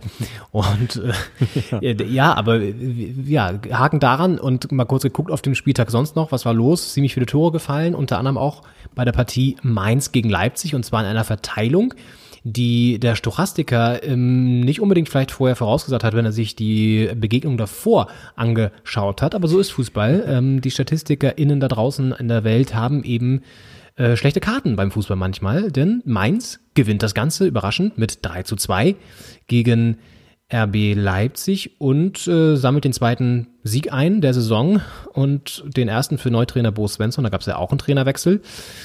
Ja, und Leipzig verpasst mal wieder den Anschluss nach oben oder den Anschluss nach oben im Sinne von äh, den Bayern da irgendwie mal ein bisschen Druck auszuüben. Und äh, damit, wie gesagt, die Bayern jetzt sieben Punkte weg. Henning, ich stelle die Frage der Fragen. Ist die Meisterschaft damit schon entschieden? ja, es ist eigentlich traurig, das, das zu denken, aber so sehr wie in der Bundesliga Patzer der Bayern nicht ausgenutzt werden und im Gegenzug die Bayern meistens die Patzer der Konkurrenz ausnutzen, äh, scheint es ganz so, als wenn sieben Punkte am äh, 17. Spieltag reichen sollten. Ja, schon der 18. Spieltag war es schon, ne? Genau, der 18. Ja, aber ja, also genau, quasi jetzt sozusagen sieben Punkte zum Start in die Rückrunde. Ähm, ja. Ja, ich glaube auch nicht, dass sie sich das jetzt noch wieder nehmen lassen. Dann müssten sie ja schon drei Spiele verlieren. Aber gut, ich meine, die Saison, das Ding ist ja einfach, ähm, da müssten aber auch alle anderen alle Partien gewinnen und das funktioniert ja auch gerade nicht. Ja. Es werden natürlich wieder diese heiklen Phasen kommen mit englischer Woche, weil Champions League, ja. weil Länderspielpause und so weiter, da werden natürlich die, Gas, die, die, die ganzen Clubs da oben eher dran zu knabbern haben. Ähm, übrigens dann auch ja. die Chance für Hertha, ähm, vielleicht mal da den einen oder anderen Überraschungssieg zu, zu, zu landen, wobei jetzt natürlich die ganzen Knallerteams jetzt alle kommen, wo noch keine englischen Wochen sind. Naja. Ähm, aber auf jeden Fall, ja, ja auf jeden Fall, ich glaube, ich glaube, es ist halt so eine Saison, wo es viele überraschende Ergebnisse noch geben wird, aber wo dann auch die Bayern noch das eine oder andere Spiel verlieren werden, das glaube ich schon, aber eben die anderen auch und dann wird sich, ähm, kommt es auf plus minus dann raus sozusagen und dann sind die sieben Punkte jetzt schon gutes Polster. Leider Gottes, weil Dortmund wird ihn da nicht, nicht, nicht den, also da ist überhaupt keine, keine Konstanz da, so. Ähm, ja. Und es, ja, es bleibt halt spannend dahinter, ne? Wolfsburg gewinnt in Leverkusen das Verfolgerduell ja. mit 1 zu 0. Ja. Ähm, Frankfurt in Bielefeld unfassbar äh, ja, effizient und auf der anderen Seite aber auch irgendwie beeindruckend. Ähm, 5 zu 1, Silva, Doppelpack. Ähm, dann haben sie noch einen Jovic geholt. Äh, äh, ja, also ich sag mal so, wenn ich jetzt der nächste Gegner wäre, ähm, oder wenn ich jetzt die Frankfurter aufs nächste auf dem, auf dem Zettel hätte, ich hätte ein bisschen Angst. ja, ja, das stimmt. Das ist, äh, ja, schade, schade für die Hertha. Ja, schon krass. Also, ich meine, das ist auch so absurd, ne? Dann haben sie schon mit Silber jemanden, der wie am Fließband trifft und dann holen sie einfach jetzt noch einen Jovic äh, zur Laie von Real äh, wieder auch zurückgeholt und der trifft halt jetzt auch schon dreimal. Also es ist ja, ja. Das da, man fragt sich, was soll da passieren, dass das Hertha da besteht. Ja. Äh, Kannst halt nur den, die, die Karte der Müdigkeit ziehen, aber die wird ja auch nicht jetzt unbedingt einschlagen. Also ja, die sind halt unfassbar ja. äh, konstant jetzt auch gerade wieder geworden, Frankfurt, ne? Ähm, und liefern jetzt halt auch die Siege ab. Und ja, aktuell spricht vieles für sie, dass sie da sich weiter oben festsetzen können und das da ähm, spannend gestalten. Und ebenfalls Überraschung, ja. Überraschungsmannschaft, gut, Frankfurt nicht ganz überraschend, aber Überraschungsmannschaft, Freiburg schlägt Stuttgart 2-1. Ja, ja. Ist auch ein großes äh, Duell, das, das badisch-schwäbische Derby in der Bundesliga und ähm, Stuttgart ja, also natürlich als Aufsteiger Jetzt nicht unbedingt Favorit in jeder Bundesliga-Partie, aber in der Art und Weise, wie sie jetzt die Hinrunde gespielt haben, ja, das ist, das ist eine große Leistung, die nieder, niederzuringen. Auch niederzuringen, Niederlechner hat äh, sein, sein Tore-Comeback gefeiert, äh, doppelt getroffen. Äh, also beide, beide äh, Freiburger Tore gemacht, äh, nachdem er ja in der ganzen Hinrunde hat er, hat er getroffen in der Hinrunde? Auf jeden Fall die Torflaute hat er beendet. Ähm, es war eine, also auf jeden Fall keine gute Hinrunde, der war sehr, sehr erleichtert auch im Interview. Und ähm, es war trotzdem ziemlich lucky auch nach hinten raus, weil gerade in der Schlussphase kam Stuttgart nochmal ordentlich, hatten quasi durchgehend den Ball, haben gedrückt und auch zweimal den Pfosten getroffen. Ähm, aber auch Müller im Tor von Freiburg hat das äh, wahnsinnig gut gemacht. Und ähm, ja, stark.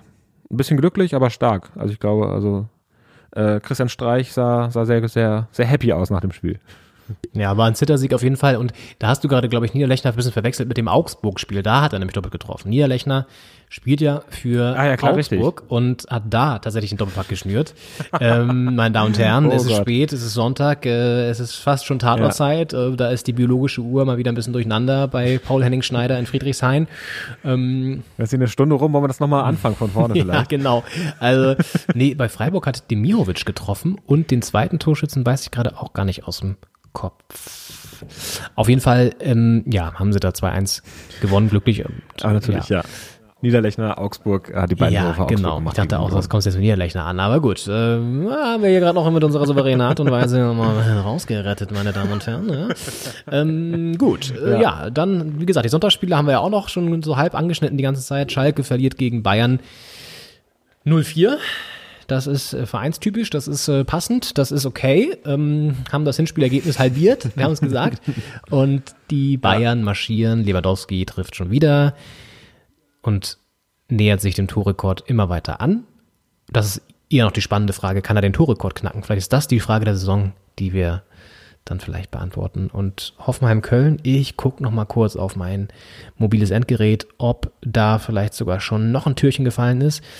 Äh, Aufwärtstrend ja auch bei Hoffenheim, ne? Also wenn die jetzt ähm, sich anschicken, das Ding zu gewinnen, steht weiterhin 2-0. Ähm, dann haben sie jetzt den zweiten Sieg in Folge und verschaffen sich ordentlich Luft nach unten. Ja, jetzt gleich äh, geht auf die 75. zu, Schlussviertelstunde. Sieht eigentlich ganz gut aus. Und wenn die das jetzt gewinnen sollten, dann, wenn ich das richtig überblicke, gab es kein einziges Unentschieden an diesem Spieltag. So ist es. Äh, das war ja am letzten Spieltag hatten wir, glaube ich, äh, fünf Unentschieden. Ja, so kann es sein. So kann es gehen. Jetzt ist ja auch, jetzt ist auch vorbei. Jetzt geht's Rückrunde. Es ist diese, diese Weihnachtsmentalität, das haben wir letztes Jahr mal besprochen, ist jetzt vorbei, ist jetzt durch. ja, jetzt geht's um Fakten. Jetzt muss ja, geliefert der, werden. Ist ja nicht mehr der St. Martin da unterwegs mit der Punkteteilung. Nee, jetzt ist Carsten Schmidt am Ruder. Jetzt wird hier mal, jetzt geht's zielorientiert. Jetzt äh, haben wir, hier, wir haben jetzt den Pitch haben wir geliefert, ja, aber jetzt muss auch mal delivered ja. werden, ja. Jetzt müssen wir auch mal hier so ein genau. bisschen auch, ähm, ja, so die die die die die ähm, Customer Journey, die muss jetzt stimmen und die geht jetzt Richtung Richtung ähm, Tabellen. Spitze für einige Teams und für andere halt nicht. So und aber es ist ganz interessant. Ich habe gerade gesehen, Tabelle äh, Hoffenheim ist jetzt punktgleich mit Stuttgart. Ist irgendwie auch krass. Also Stuttgart ja, lässt gerade so ein bisschen Fehler, ne? Guter Saisonstart, aber jetzt gerade so ein bisschen, gönnen sie sich mal eine kleine Pause. Ja, ist ja auch völlig legitim. Was ja, ähm, also Stuttgart als Aufsteiger ist natürlich äh, äh, eine immense Leistung, aber auch Union Berlin spielt ja eine Wahnsinnssaison und das ist ja im Grunde noch die etwas schwierigere, sagt man, äh, nämlich die zweite Bundesliga-Saison nach dem Aufstieg und die läuft ja noch besser als die erste. Und das ist, äh, das ist ein Wahnsinn. Das ist natürlich die Frage, wenn die zweite jetzt so gut läuft, ist dann vielleicht die dritte die schwierigste? Weil man dann denkt, jetzt sind wir da angekommen. Das ist eigentlich ein Gedanke, den man nach der ersten gut laufenden Saison hat. Äh, vielleicht ist dann die dritte die schwierigste. Und wenn die auch gut läuft, dann schieben die diese schwierigste Saison so vor sich her. Das könnte ja, mental schwierig Genau, dann sagst du irgendwann, vielleicht ist aber jetzt die vierte die schwierige, weil jetzt haben sie die zweite und die dritte geschafft, aber jetzt sind sie so sicher, jetzt rauschen sie richtig ab. Und ähm, ja, ja ähm, interessant ist ja bei Union, dass nach wie vor, du sagst es vollkommen zu Recht, Riesensaison bisher, ähm, sind, sie am, sind sie am Spielen, sind sie am Spielen. Ähm, gutes Deutsch, Leon. Äh, aber ähm, dass nach wie vor ein Max Kruse auch jetzt schon seit mehreren Spielen nicht dabei ist und das trotzdem noch sehr gut läuft. Also das ist ja auch ein Beleg dafür, dass die Mannschaft eben ausgeglichen ist und ähm, sich auf einem guten, ausgeglichenen Niveau befindet. Äh, mit eben ja. ja diesem kleinen Schattenlicht da letzte Woche und ja, jetzt zwei Niederlagen in Folge, aber gut, ich denke, sie werden sich wieder stabilisieren. Stabilisieren. Ja, ich denke auch. Ich, Henning. Ich, ich denke auch, dass das äh, äh, das Gute ist, dass die Leute in den Vereinen, die Verantwortlichen, da nicht so viel drüber nachdenken, was jetzt die schwierigste Saison in der Bundesliga ist oder nicht und, äh, und so. Deswegen äh, es ist eine schöne, schöne Spielerei für die Außenstehenden ja. und die, die Leute, die da die Arbeit machen, die denken an was Richtig. anderes. Und ihr habt jetzt auch mal kurz die Gelegenheit, an was anderes zu denken, euch auch nochmal zu stabilisieren. Ähm, aber bitte nicht in der stabilen Seitenlage. Ja, wir wollen jetzt hier schon euch noch ein bisschen aufmerksam haben nach der Pause bei Doppelspitze der Fußball-Podcast Folge 58. Wir gehen jetzt auch mal kurz in eine Break, wie ähm, wie Carsten sagen würde.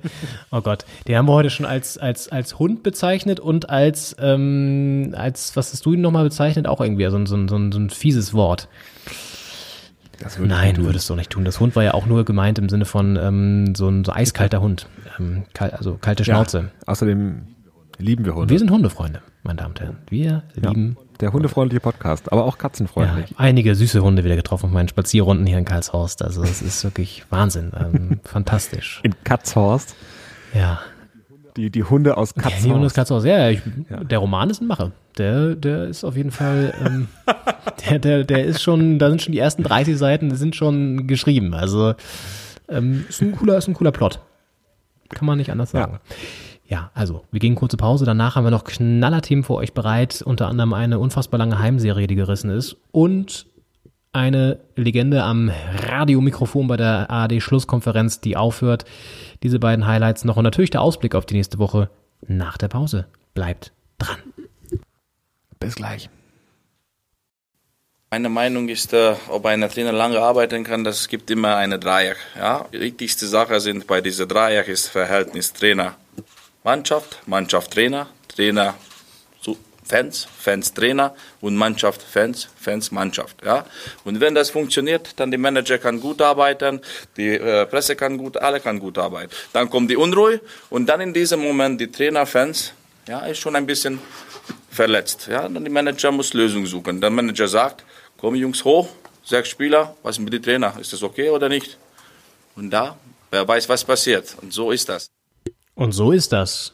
Auf diese Fachanalysen können wir uns vielleicht bald wieder freuen. Paul Dardai war das, meine Damen und Herren. Herzlich willkommen zurück. Folge 58, Doppelspitze der Fußball-Podcast hier live aus Berlin, Friedrichshain und Karlshorst im digitalen Zusammenspiel.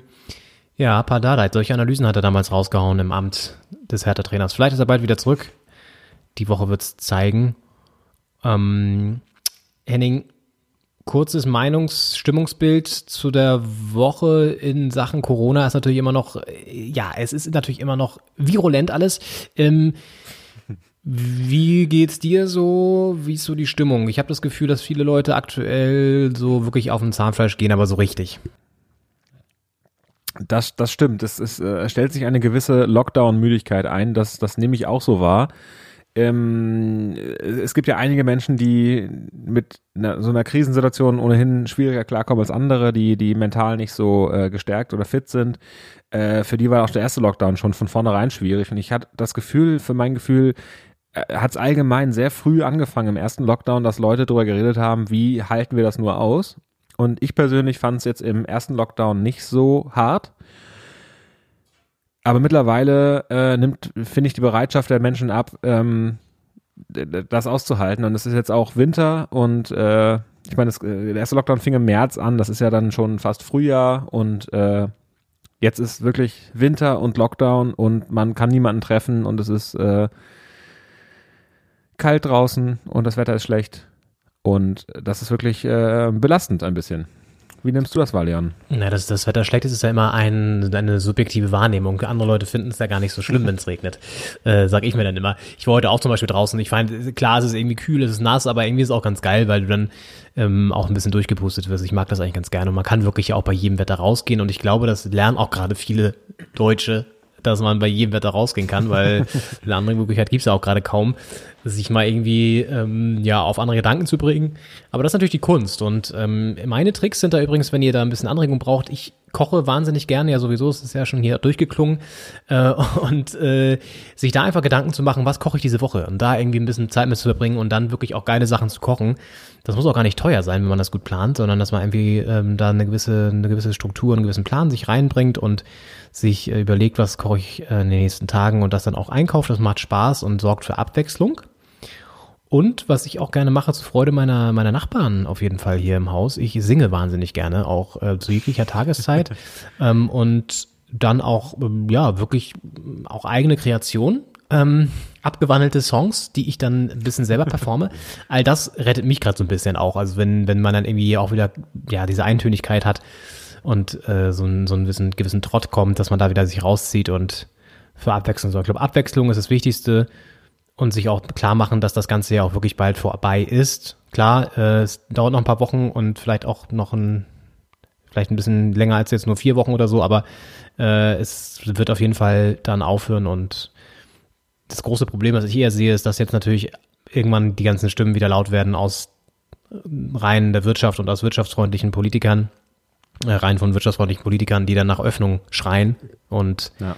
Das darf halt nicht passieren, dass man jetzt zu früh öffnet, weil dann hast du halt die Seuche richtig am Start. Und es sollte Warnung genug sein, wenn man jetzt sogar in Berlin irgendwie Krankenhäuser abgesperrt werden, weil sich die Mutation da krass verbreitet, wie in ja. Reinickendorf, dass das Ding noch lange nicht ausgegessen und ausgesessen ist. Und ja, aber gut. Ähm, wie gesagt, ich denke eigentlich, wenn wir uns jetzt mal ein bisschen noch zusammenreißen bis in den Februar rein, dann kann es ein ganz schöner Sommer werden. So. Sag ich jetzt mal. Ja, wollen wir hoffen. Ja. Ja, aber äh, gut, Krise, das ist vielleicht ein bisschen zu, zu weit gegriffen, aber auf jeden Fall ähm, hat ein Verein, der das gar nicht gewohnt ist, ähm, auch mal zu Hause zu verlieren, am Wochenende zu Hause verloren. Ähm, ja.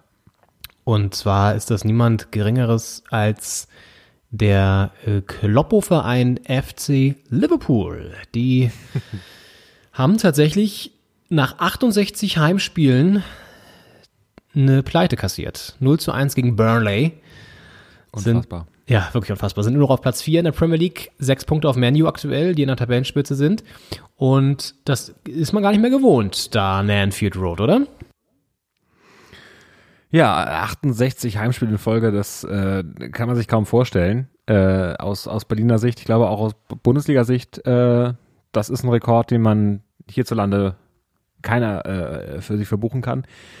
Und ähm, ja, natürlich mit jedem Spiel äh, steigt dann auch der Druck und ähm, ja, das muss, also ich weiß nicht, ob man das, wie präsent äh, die Verantwortlichen und Spieler das so haben oder ob die Medien da viel mehr drauf geiern, aber äh, das ist also ein unmenschlicher Druck. Vielleicht fällt da jetzt auch Ballast ab. Vielleicht schaffen sie jetzt noch die Meisterschaft, weil sie diesen Druck nicht mehr haben, die Serie aufrechtzuerhalten. Ja, wer weiß das schon, das stimmt. Sie haben übrigens gerade parallel auch im FA Cup gespielt, vierte Runde gegen Manu, also gegen den Tabellenführer und haben jetzt ganz knapp tatsächlich noch verloren. Kurz vor Schluss das 3 zu 2 kassiert durch Bruno Fernandes und der ist ja auch saugut drauf, ne, bei Manu. Ähm, den habe ich lustigerweise in Portugal noch spielen sehen für Sporting und ähm, habe da schon gedacht, krass, das ist ein richtig guter. Also das merkst du ja irgendwie auf dem Spielfeld, ne? Das ist irgendwie, mhm. Der hat Talent, der hat das Spiel an sich gerissen, auch Elfmeter damals gemacht und so. Und ähm, man erkennt ja relativ schnell, wenn so ein, so ein Spieler über dem Durchschnitt spielt der, der restlichen Menschen auf dem Platz.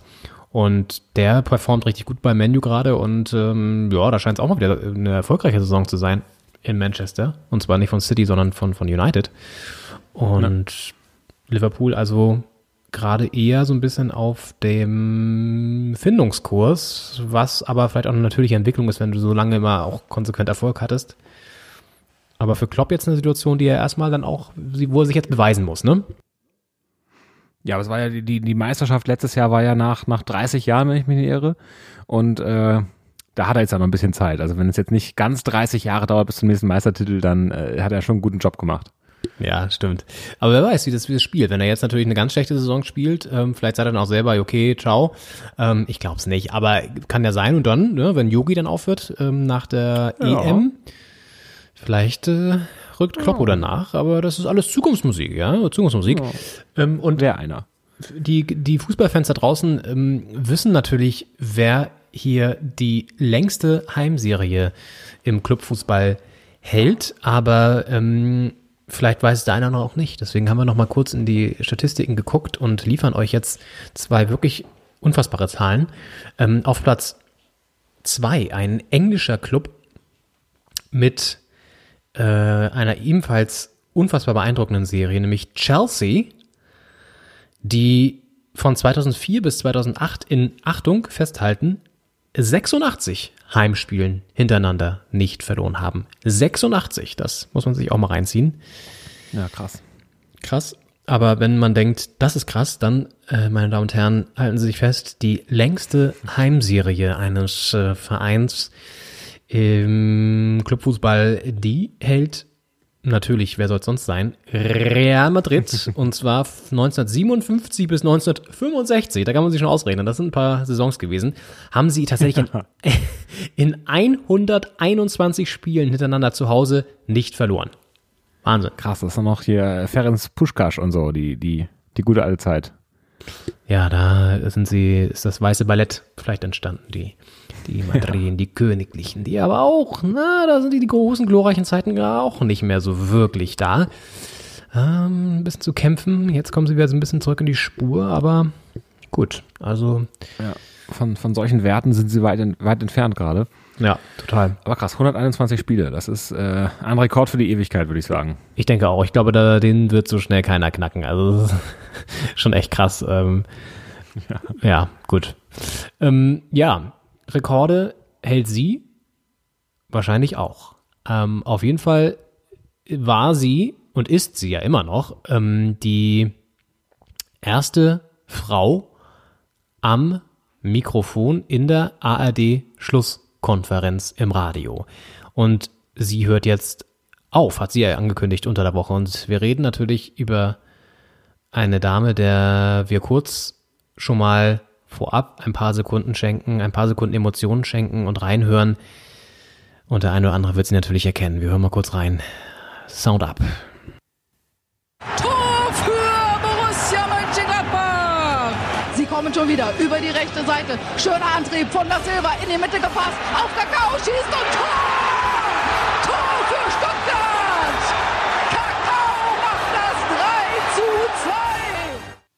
Ja, gut, es war, war auch ein historischer äh, Mitschnitt. Das äh, ist schon ein bisschen her, dass Kakao bei Stuttgart gespielt hat, aber nichtsdestotrotz.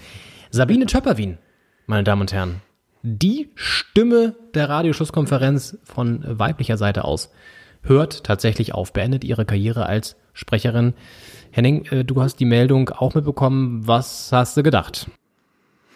Ja, ähm, da geht auch, also was heißt eine Ära, also es geht eine Ära zu Ende, aber es ist auch, äh, vor allem ist die der Beginn auch einer Ära gewesen, nämlich der, der Ära von Frauen in der Fußballberichterstattung in Deutschland. Äh, sie war nämlich auch die erste Frau, die aus einem Bundesliga-Stadion live berichtet hat.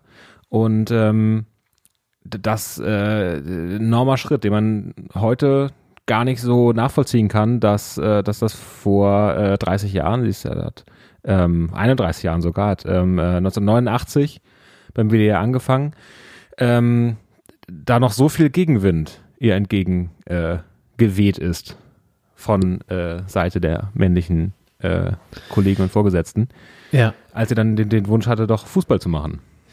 Ist richtig, da, da können wir mal kurz rein. Und sie war bei der Talkshow 3 nach 9. Um, das müsste das äh, Radio Bremen ist das, glaube ich, ne? Ähm, wo 3 nach 9 ja. läuft.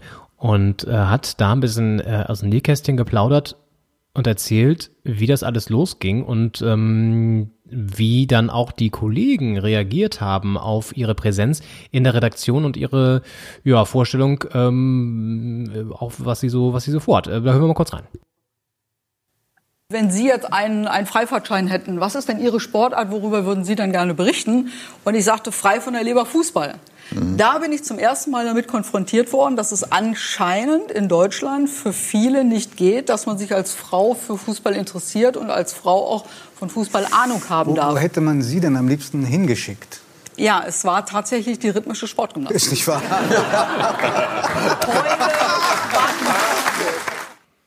Ja, unfassbar. Also da es ist, äh, waren die späten 80er, Anfang 90er äh, und zum Glück kann man sagen, hat sie sich äh, das nicht bieten lassen, sondern ist ihren Weg weitergegangen und ähm, der hat sie dann auch ja ans ähm, Stadionmikro, also an das äh, Reportermikro, dann an das Reporterinnenmikro geführt. Und ähm, ich muss sagen, also mit Sabine Töpperwien verbinde ich einfach auch Schlusskonferenzen. Also ist für mich eine der legendärsten Stimmen, zusammen mit Armin Lehmann vielleicht noch und ähm, so ein paar anderen Leuten, aber auf jeden Fall ähm, Karl-Heinz Kaas und so. Also das sind also Leute, die natürlich da die, das, das prägen, aber sie gehört definitiv dazu. Und schade, dass sie jetzt aufhört, hat ja auch gesundheitliche Probleme, also jetzt nichts krass Schwerwiegendes, aber auf jeden Fall, ich glaube, Gelenkbeschwerden oder so, auf jeden Fall hört sie, hört sie auf.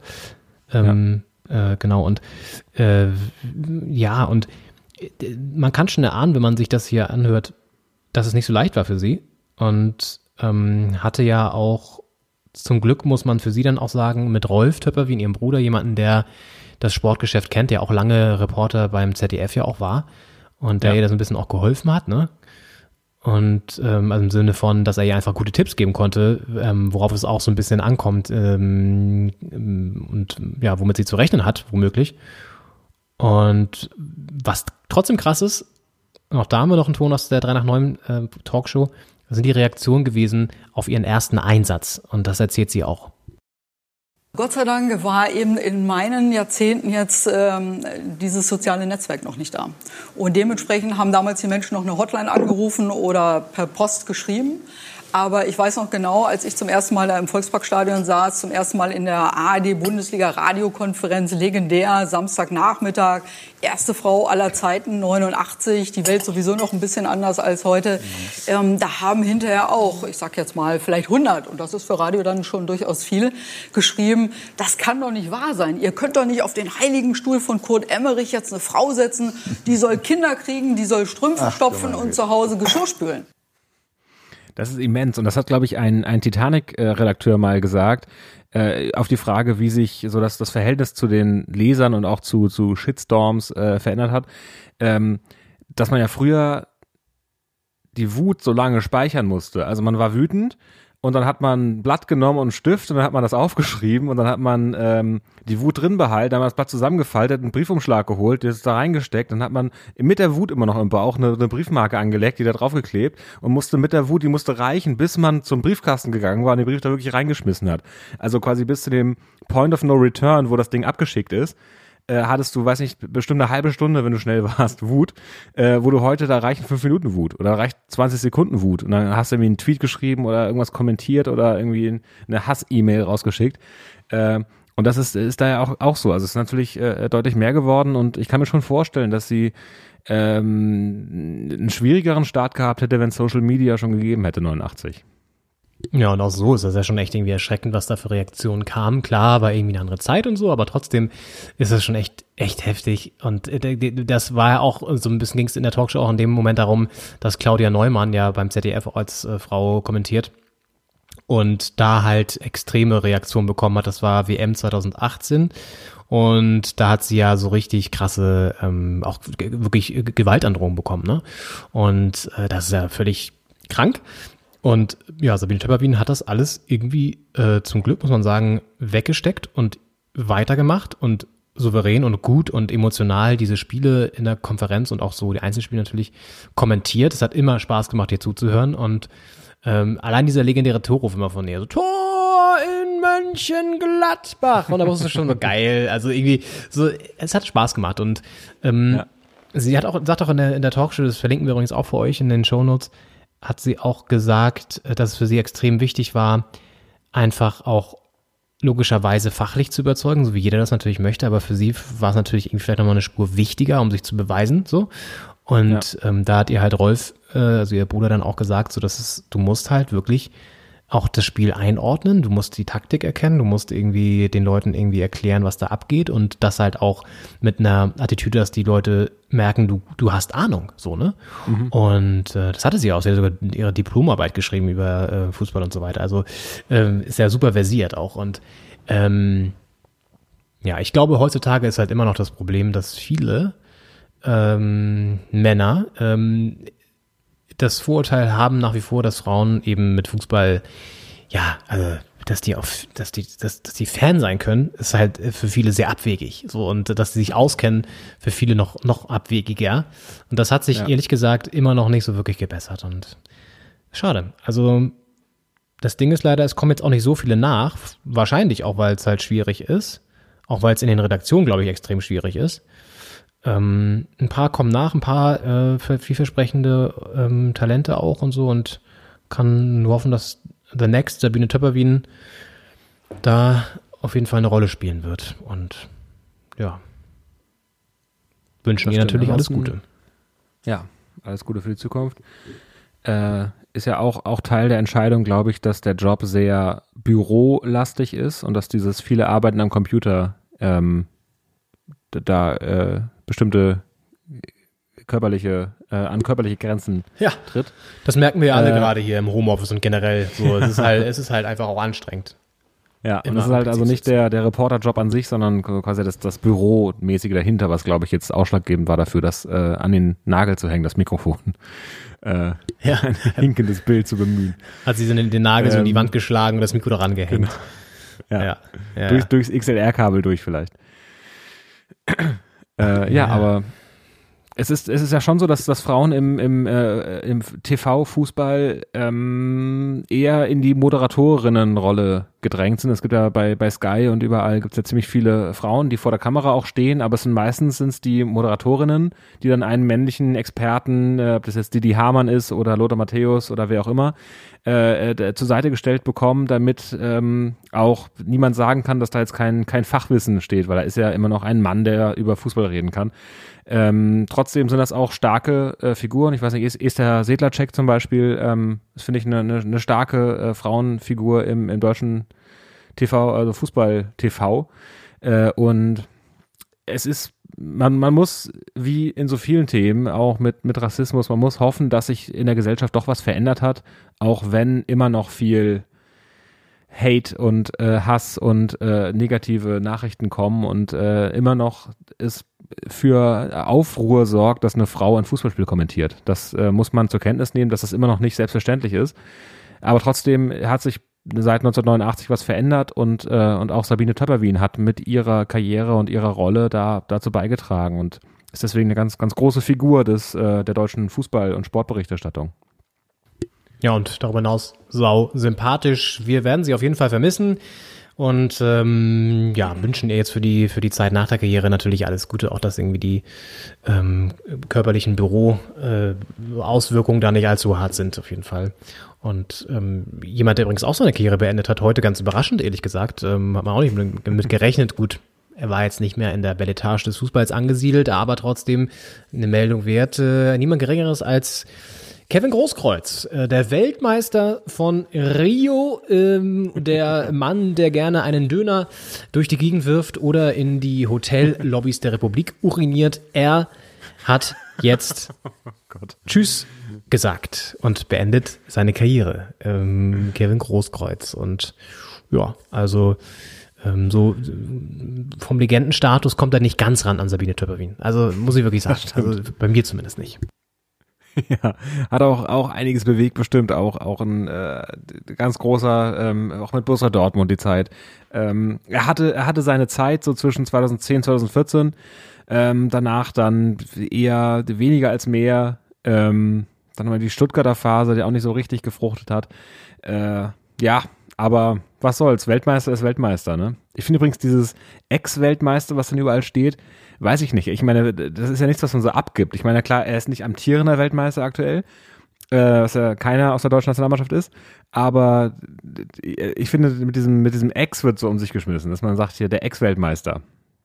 Ja, also ist halt stimmt. halt Weltmeister. Mhm. Ja, ja, ja, ja, ja, ja, er ist Weltmeister, so. Muss man schon mal ja, dabei bleiben. Äh, ja, aber auch krass. Ne, Pelé ist auch kein Ex-Weltmeister. Ja, aber dass der echt da in Rio mit war. Oder auch ähm, Roman Weinfeller ist ja auch Weltmeister. Also das ist auch irgendwie so absurd. Also sind so, so Leute, wo du denkst, okay, krass. Ähm, ja. Naja, gut, auf jeden Fall hat er seine Karriere beendet. Ähm, Kevin Großkreuz. Aber äh, der äh, hat schon lange keine Rolle mehr gespielt. Und wir schauen mal auf die nächste Woche zum Abschluss dieser 58. Doppelspitze-Folge. Da noch der kurze Hinweis, falls ihr es nicht sowieso schon gemacht habt. Wir haben schon gesehen, es haben einige schon gemacht, das freut uns natürlich. Ähm, Apple Podcast. Gerne eine Bewertung abgeben. Sterne 1 bis 5. Äh, ihr findet das übrigens, wenn ihr auf das äh, Profil oder auf die aktuelle Folge geht, ganz nach unten scrollt. Da sind dann die Bewertungen zu sehen. Da könnt ihr dann eure Bewertung auch abgeben. Da würden wir uns sehr drüber freuen. Und ein Abo natürlich da lasst, auch bei Apple, bei Spotify oder wo auch immer ihr uns hört. Ja, wir blicken auf die Woche voraus. Wir haben schon gesagt, ähm, Hertha hat es jetzt äh, boah, nicht unbedingt leicht, gleich äh, in diesem Krisenmoment in Frankfurt spielen zu müssen am Samstag. Äh, ja. boah, das ist echt schon ein ziemliches, ziemliches Fund. Kann aber natürlich auch der Vorteil sein, dass alle jetzt denken, ja, das gewinnen sie eh nicht. Ja, muss man schauen. Ist natürlich jetzt eine Phase, in der die Hertha ihre eigenen Erwartungen sowas von unterboten hat, dass man jetzt auch nicht weiß, wovon kann, soll, darf, muss man ausgehen. Also wenn man vor der Saison gedacht hat, gegen Frankfurt kann man schaffen, ist ein taffer Gegner, aber können wir schaffen. Und gegen, gegen weiß nicht, Mainz, Bremen, äh, Köln, da sollte man gewinnen auf jeden Fall, äh, Bielefeld.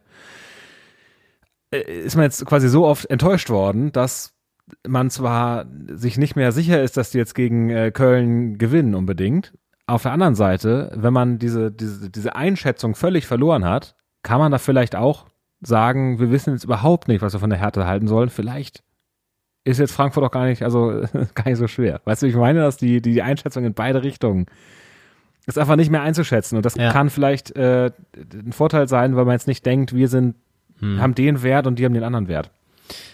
Und ich würde auch mal wieder äh, einfach dazu tendieren, auch mal antizyklisch zu denken und, äh, und äh, sich zu überlegen, naja, Frankfurt kann auch nicht alles gewinnen. Ja? Also genau, mal sehen.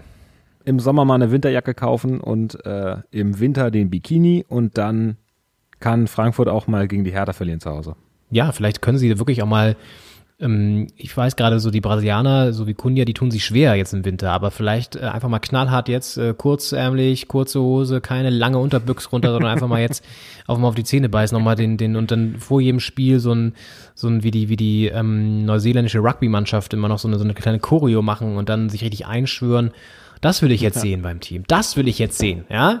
Dass man das da auf den Platz geht, also wirklich jetzt mal ohne Scheiß. Also wichtig ist jetzt einfach auch mal, dass man eine Reaktion zeigt im Sinne von ähm, wirklich sich in jeden Zweikampf wirft, auch wenn es so, so, eine dumme Floskel ist, aber es ist einfach so und dass man ja. sehen kann, okay, sie haben es verstanden, dass es jetzt wirklich darauf ankommt und ja, dass sie dann auch hoffentlich mal einfach die Chance nutzen, wenn sie sich da welche rausspielen. Ja, und den, den Ball auch mal querlegen, wenn der, wenn der Mittelstürmer da in Position ja. steht. Echt, ey. Ah, naja, gut. Hätte er uns auch nicht mehr gerettet, glaube ich. Ähm, ja. ja, gut. Der andere Berliner Club, dem es entscheidend besser geht in diesen Tagen, ähm, ja. Union Berlin spielt gegen ein Club, dem es auch besser geht in diesen Tagen. Borussia Mönchengladbach, ähm, ist ein Verfolgerduell um die Fleischtöpfe. Denn ja, die kämpfen da oben mit auf jeden Fall. Ist spannend. Ist ein spannendes ja. Match, weil ich da, boah, das weiß ich nicht. Also Gladbach, klar, hat das Momentum auf ihrer Seite, aber Union zu Hause kann das durchaus gewinnen. Das stimmt, das ist auch nichts, was ich tippen wollen würde. Also Gladbach ja wahnsinnig gut drauf, aber hinten jetzt auch anfällig gewesen gegen, gegen Dortmund. Muss man gucken. Gladbach, äh, Union ja eine Mannschaft, die auch gegen die ganz Großen jetzt zuletzt gegen Leverkusen gezeigt, ähm, hinten gut steht und dann vorne zur Not auch den einen Stich setzen kann. Und ähm, ist immer unangenehm, auch wenn jetzt äh, in Köpenick äh, nicht die, die Bude voll ist, in Rot-Weiß. Ähm, trotzdem, erstmal muss man bestehen, auch als äh, Mannschaft, die den Anspruch hat, da ganz oben mitzuspielen und nicht nur den Anspruch hat wie die Hertha, sondern auch äh, da Taten folgen lässt. ja, genau. Aber vielleicht kann Hertha sich Gladbach ja so ein bisschen zum Vorbild nehmen und äh, jetzt so eine Art Plan entwickeln mal mit einem Trainer, der auch eine Vision hatte, ein Zusammenspiel mit dem Manager das umsetzen kann. Das ist ja eine gute Blaupause, dass da in Gladbach passiert ist, die letzten Jahre über. Ja, ja dann abends ein Topspiel auch weiter nochmal. Ähm, klar, Samstagabend ist ja immer das Topspiel, aber in dem Fall stimmt es auch so ganz gut. Leipzig gegen Leverkusen. Ja, dann gibt's auch wieder eine kleine Richtungsentscheidung, wer da oben dran bleibt, wer so ein bisschen federn lassen muss. Beide jetzt verloren, beide auf ja. Wiedergutmachung aus. Äh, Sehe ja. ich tendenziell allerdings eher Leipzig, glaube ich, vorne. Ja, ich auch. Obwohl Bayer dann auch in solchen Spielen, die haben auch Dortmund geschlagen, hätte, auch, hätte man auch nicht gedacht unbedingt. Also es sind so Sachen, ja, na, muss man sehen, ob Leverkusen da vielleicht dann doch ja, wieder auf jeden Fall ein spannendes, spannendes Wochenende, weil also Union Gladbach spannend, äh, Frankfurt Hertha ist jetzt für uns natürlich besonders spannend, äh, aber auch, auch Leipzig gegen Leverkusen, auch spannend. Du, und ähm, es geht ja so weiter. Sonntag, zwei spannende Spiele noch on top. Ja, ja. Ähm, da unten drin wird es nämlich auch nochmal spannend. Köln verloren jetzt, Bielefeld verloren, ja. Ja treffen beide aufeinander am Sonntag. Gut, der eine hat es ein bisschen nötiger, nämlich Köln, aber ist für beide auch ein wichtiges Spiel, logischerweise. Und ja, und das sind mal zwei Mannschaften, die nicht äh, weiter oben stehen tabellarisch als die Hertha. Ja, das so viel sind es ja gar nicht. Da kann man, schön, das, das hast du gut festgestellt, das freut mich. Das ist auch so ein, so ein positiver Moment als Hertha-Fan, das ist doch toll. Ja. auch wenn es unangenehm knapp ist. Ja, ja, das ist das Schlimme, ey, das sind ja halt nur zwei Punkte. Das ist das Traurige. Was ist das Traurige? Aber so ein bisschen ähm, optimistischer Zynismus ist ja auch nötig. Ich meine, den hat man generell als Hertha-Fan immer, dauerhaft eigentlich, aber jetzt nochmal, jetzt nochmal ein bisschen mehr. Ähm, Wolfsburg-Freiburg dann noch, auch das ein Duell, wo man sagen muss, ist viel drin und ist ja mit dem gleichen Vorteil logischerweise für Wolfsburg so, weil die schon noch ein bisschen mehr äh, ein bisschen mehr Qualität haben, aber Freiburg ist da auf jeden Fall für eine Überraschung gut. Auch das schwierig zu tippen. Ja. Ja, so ein Spieltag, da kann man nur mit Vorfreude rangehen und äh, sich auf viele spannende Duelle freuen. Und auch ein bisschen richtungsweisende Sachen. Also Leipzig bei Leverkusen, wer bleibt äh, obendran, äh, wer kann Wiedergutmachung leisten für, für diese Woche. Union Gladbach, auch, auch richtungsweisend. Frankfurt Hertha ohnehin für die Hertha besonders. Und Köln-Bielefeld ist ja eigentlich ganz gut, dass da die Punkte sich gegenseitig weggenommen werden unten. Ja, Wolfsburg-Freiburg. Ja, wirklich. Spannender Spieltag. So sieht's aus. Und den werden wir natürlich auch für euch wieder zusammenfassen dann in der nächsten Woche. Da sind wir ein ja. bisschen früher, glaube ich, wieder dann dran. Ähm, und ja. ja. ihr werdet uns wahrscheinlich alle erst im Laufe der Woche hören. Aber dafür haben wir auch jetzt mal den Spieltag in kompletter Gänze besprechen können und den Fokus auf die Hertha gelegt. Wem das ein bisschen zu viel war, sorry, es ist nun mal so gerade. ähm, haben da auch ein bisschen Redebedarf als Hertha-Fans. Ja, drückt auch mal ein Auge zu. Ja müssen da auch gerade ein bisschen, ey, aber das habe ich echt nur gedacht, das war als letzter Gedanke jetzt für die Folge heute.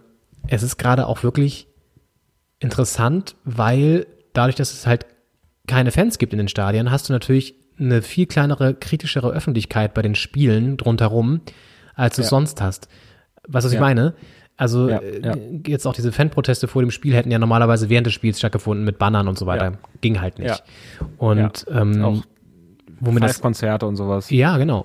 Und wo es mir auch aufgefallen ist, jetzt im Zusammenhang mit dem Sportstudio, da waren ähm, Forsberg und Gulaschi von Leipzig und da gab es danach eine kleine Diskussion bei Twitter, habe ich nur gesehen, dass da kaum kritische Frage oder gar keine kritische Frage kam zum Thema äh, Red Bull und Investition, Investor und wie die damit umgehen als Spieler auch und so, ne? Und ja. dann ähm, habe ich so gedacht, ja, es rückt halt auch gerade jetzt in diesen Zeiten noch viel stärker in den Hintergrund, weil es natürlich kaum Fanaktionen geben kann aktuell, die darauf hinweisen ja. nochmal, ne? Und so rutscht es immer so ein bisschen weiter in den Hintergrund und ähm, weil dann die, die, die Rechtfertigung von Donny Hayali war dann irgendwie, naja, aber soll ich jetzt irgendwie das immer ansprechen? Es ging doch jetzt auch mal um das Sportliche und ich kann ja nicht jedes Mal fragen und so, bla bla bla. Wo ich dachte, naja, gut. ja, aber das Thema ist ja trotzdem immer noch da. So. Also es ist irgendwie, ja, aber ich glaube, das ist auch eine Folge davon, dass es eben gerade eine keine richtig kritische Öffentlichkeit geben kann, keine Fanöffentlichkeit. Ja, das stimmt. Das ist ein guter Punkt. Das ist ja. äh, also auch bei der Hertha, das ist gegen, gegen, äh, gegen Bremen, man liegt da 2-0 hinten, macht noch das 2-1 vor der Pause, da hätte es ein Five-Konzert gegeben zur Pause und so gehen die Spieler da jetzt vom Platz äh, und es ist einfach still. Und das ist natürlich, also alles, was jetzt auch fehlt an Unterstützung von den Rängen, fehlt natürlich auch als, äh, weiß ich nicht, Abwärtsspiralen, äh, was ist das Gegenteil von Unterstützung? Ja. äh, An Anti-Unterstützung, ja. äh, Nicht-Unterstützung von den Rängen. Überstützung. Und, ähm, Überstützung. Was eigentlich noch positiver klingt, aber ja. ja. ja. Ja. Und äh, das ähm, kann, ich glaube, es kann positiv sein, weil die Spieler nicht so runtergezogen werden davon, dass die Fans jetzt auch noch sauer sind.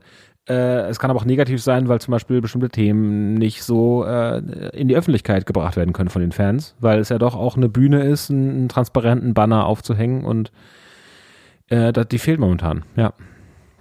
Ja, total. Und trotzdem ist Fußball nur Fußball. Es bleibt die schönste Nebensache der Welt, die jetzt gerade ja. auch in besonderen Zeiten natürlich immer so ein bisschen im Hintergrund eingespielt und ähm, dann mal wieder ein bisschen nach vorne rückt, wie jetzt mit der ganzen Hertha-Geschichte. Aber ja, es sind trotzdem weiterhin natürlich Zeiten, wo der Fußball eine ziemlich, ja, ähm, ich sag mal, äh, herausgestellte Rolle spielen darf auch, ne? Und ja.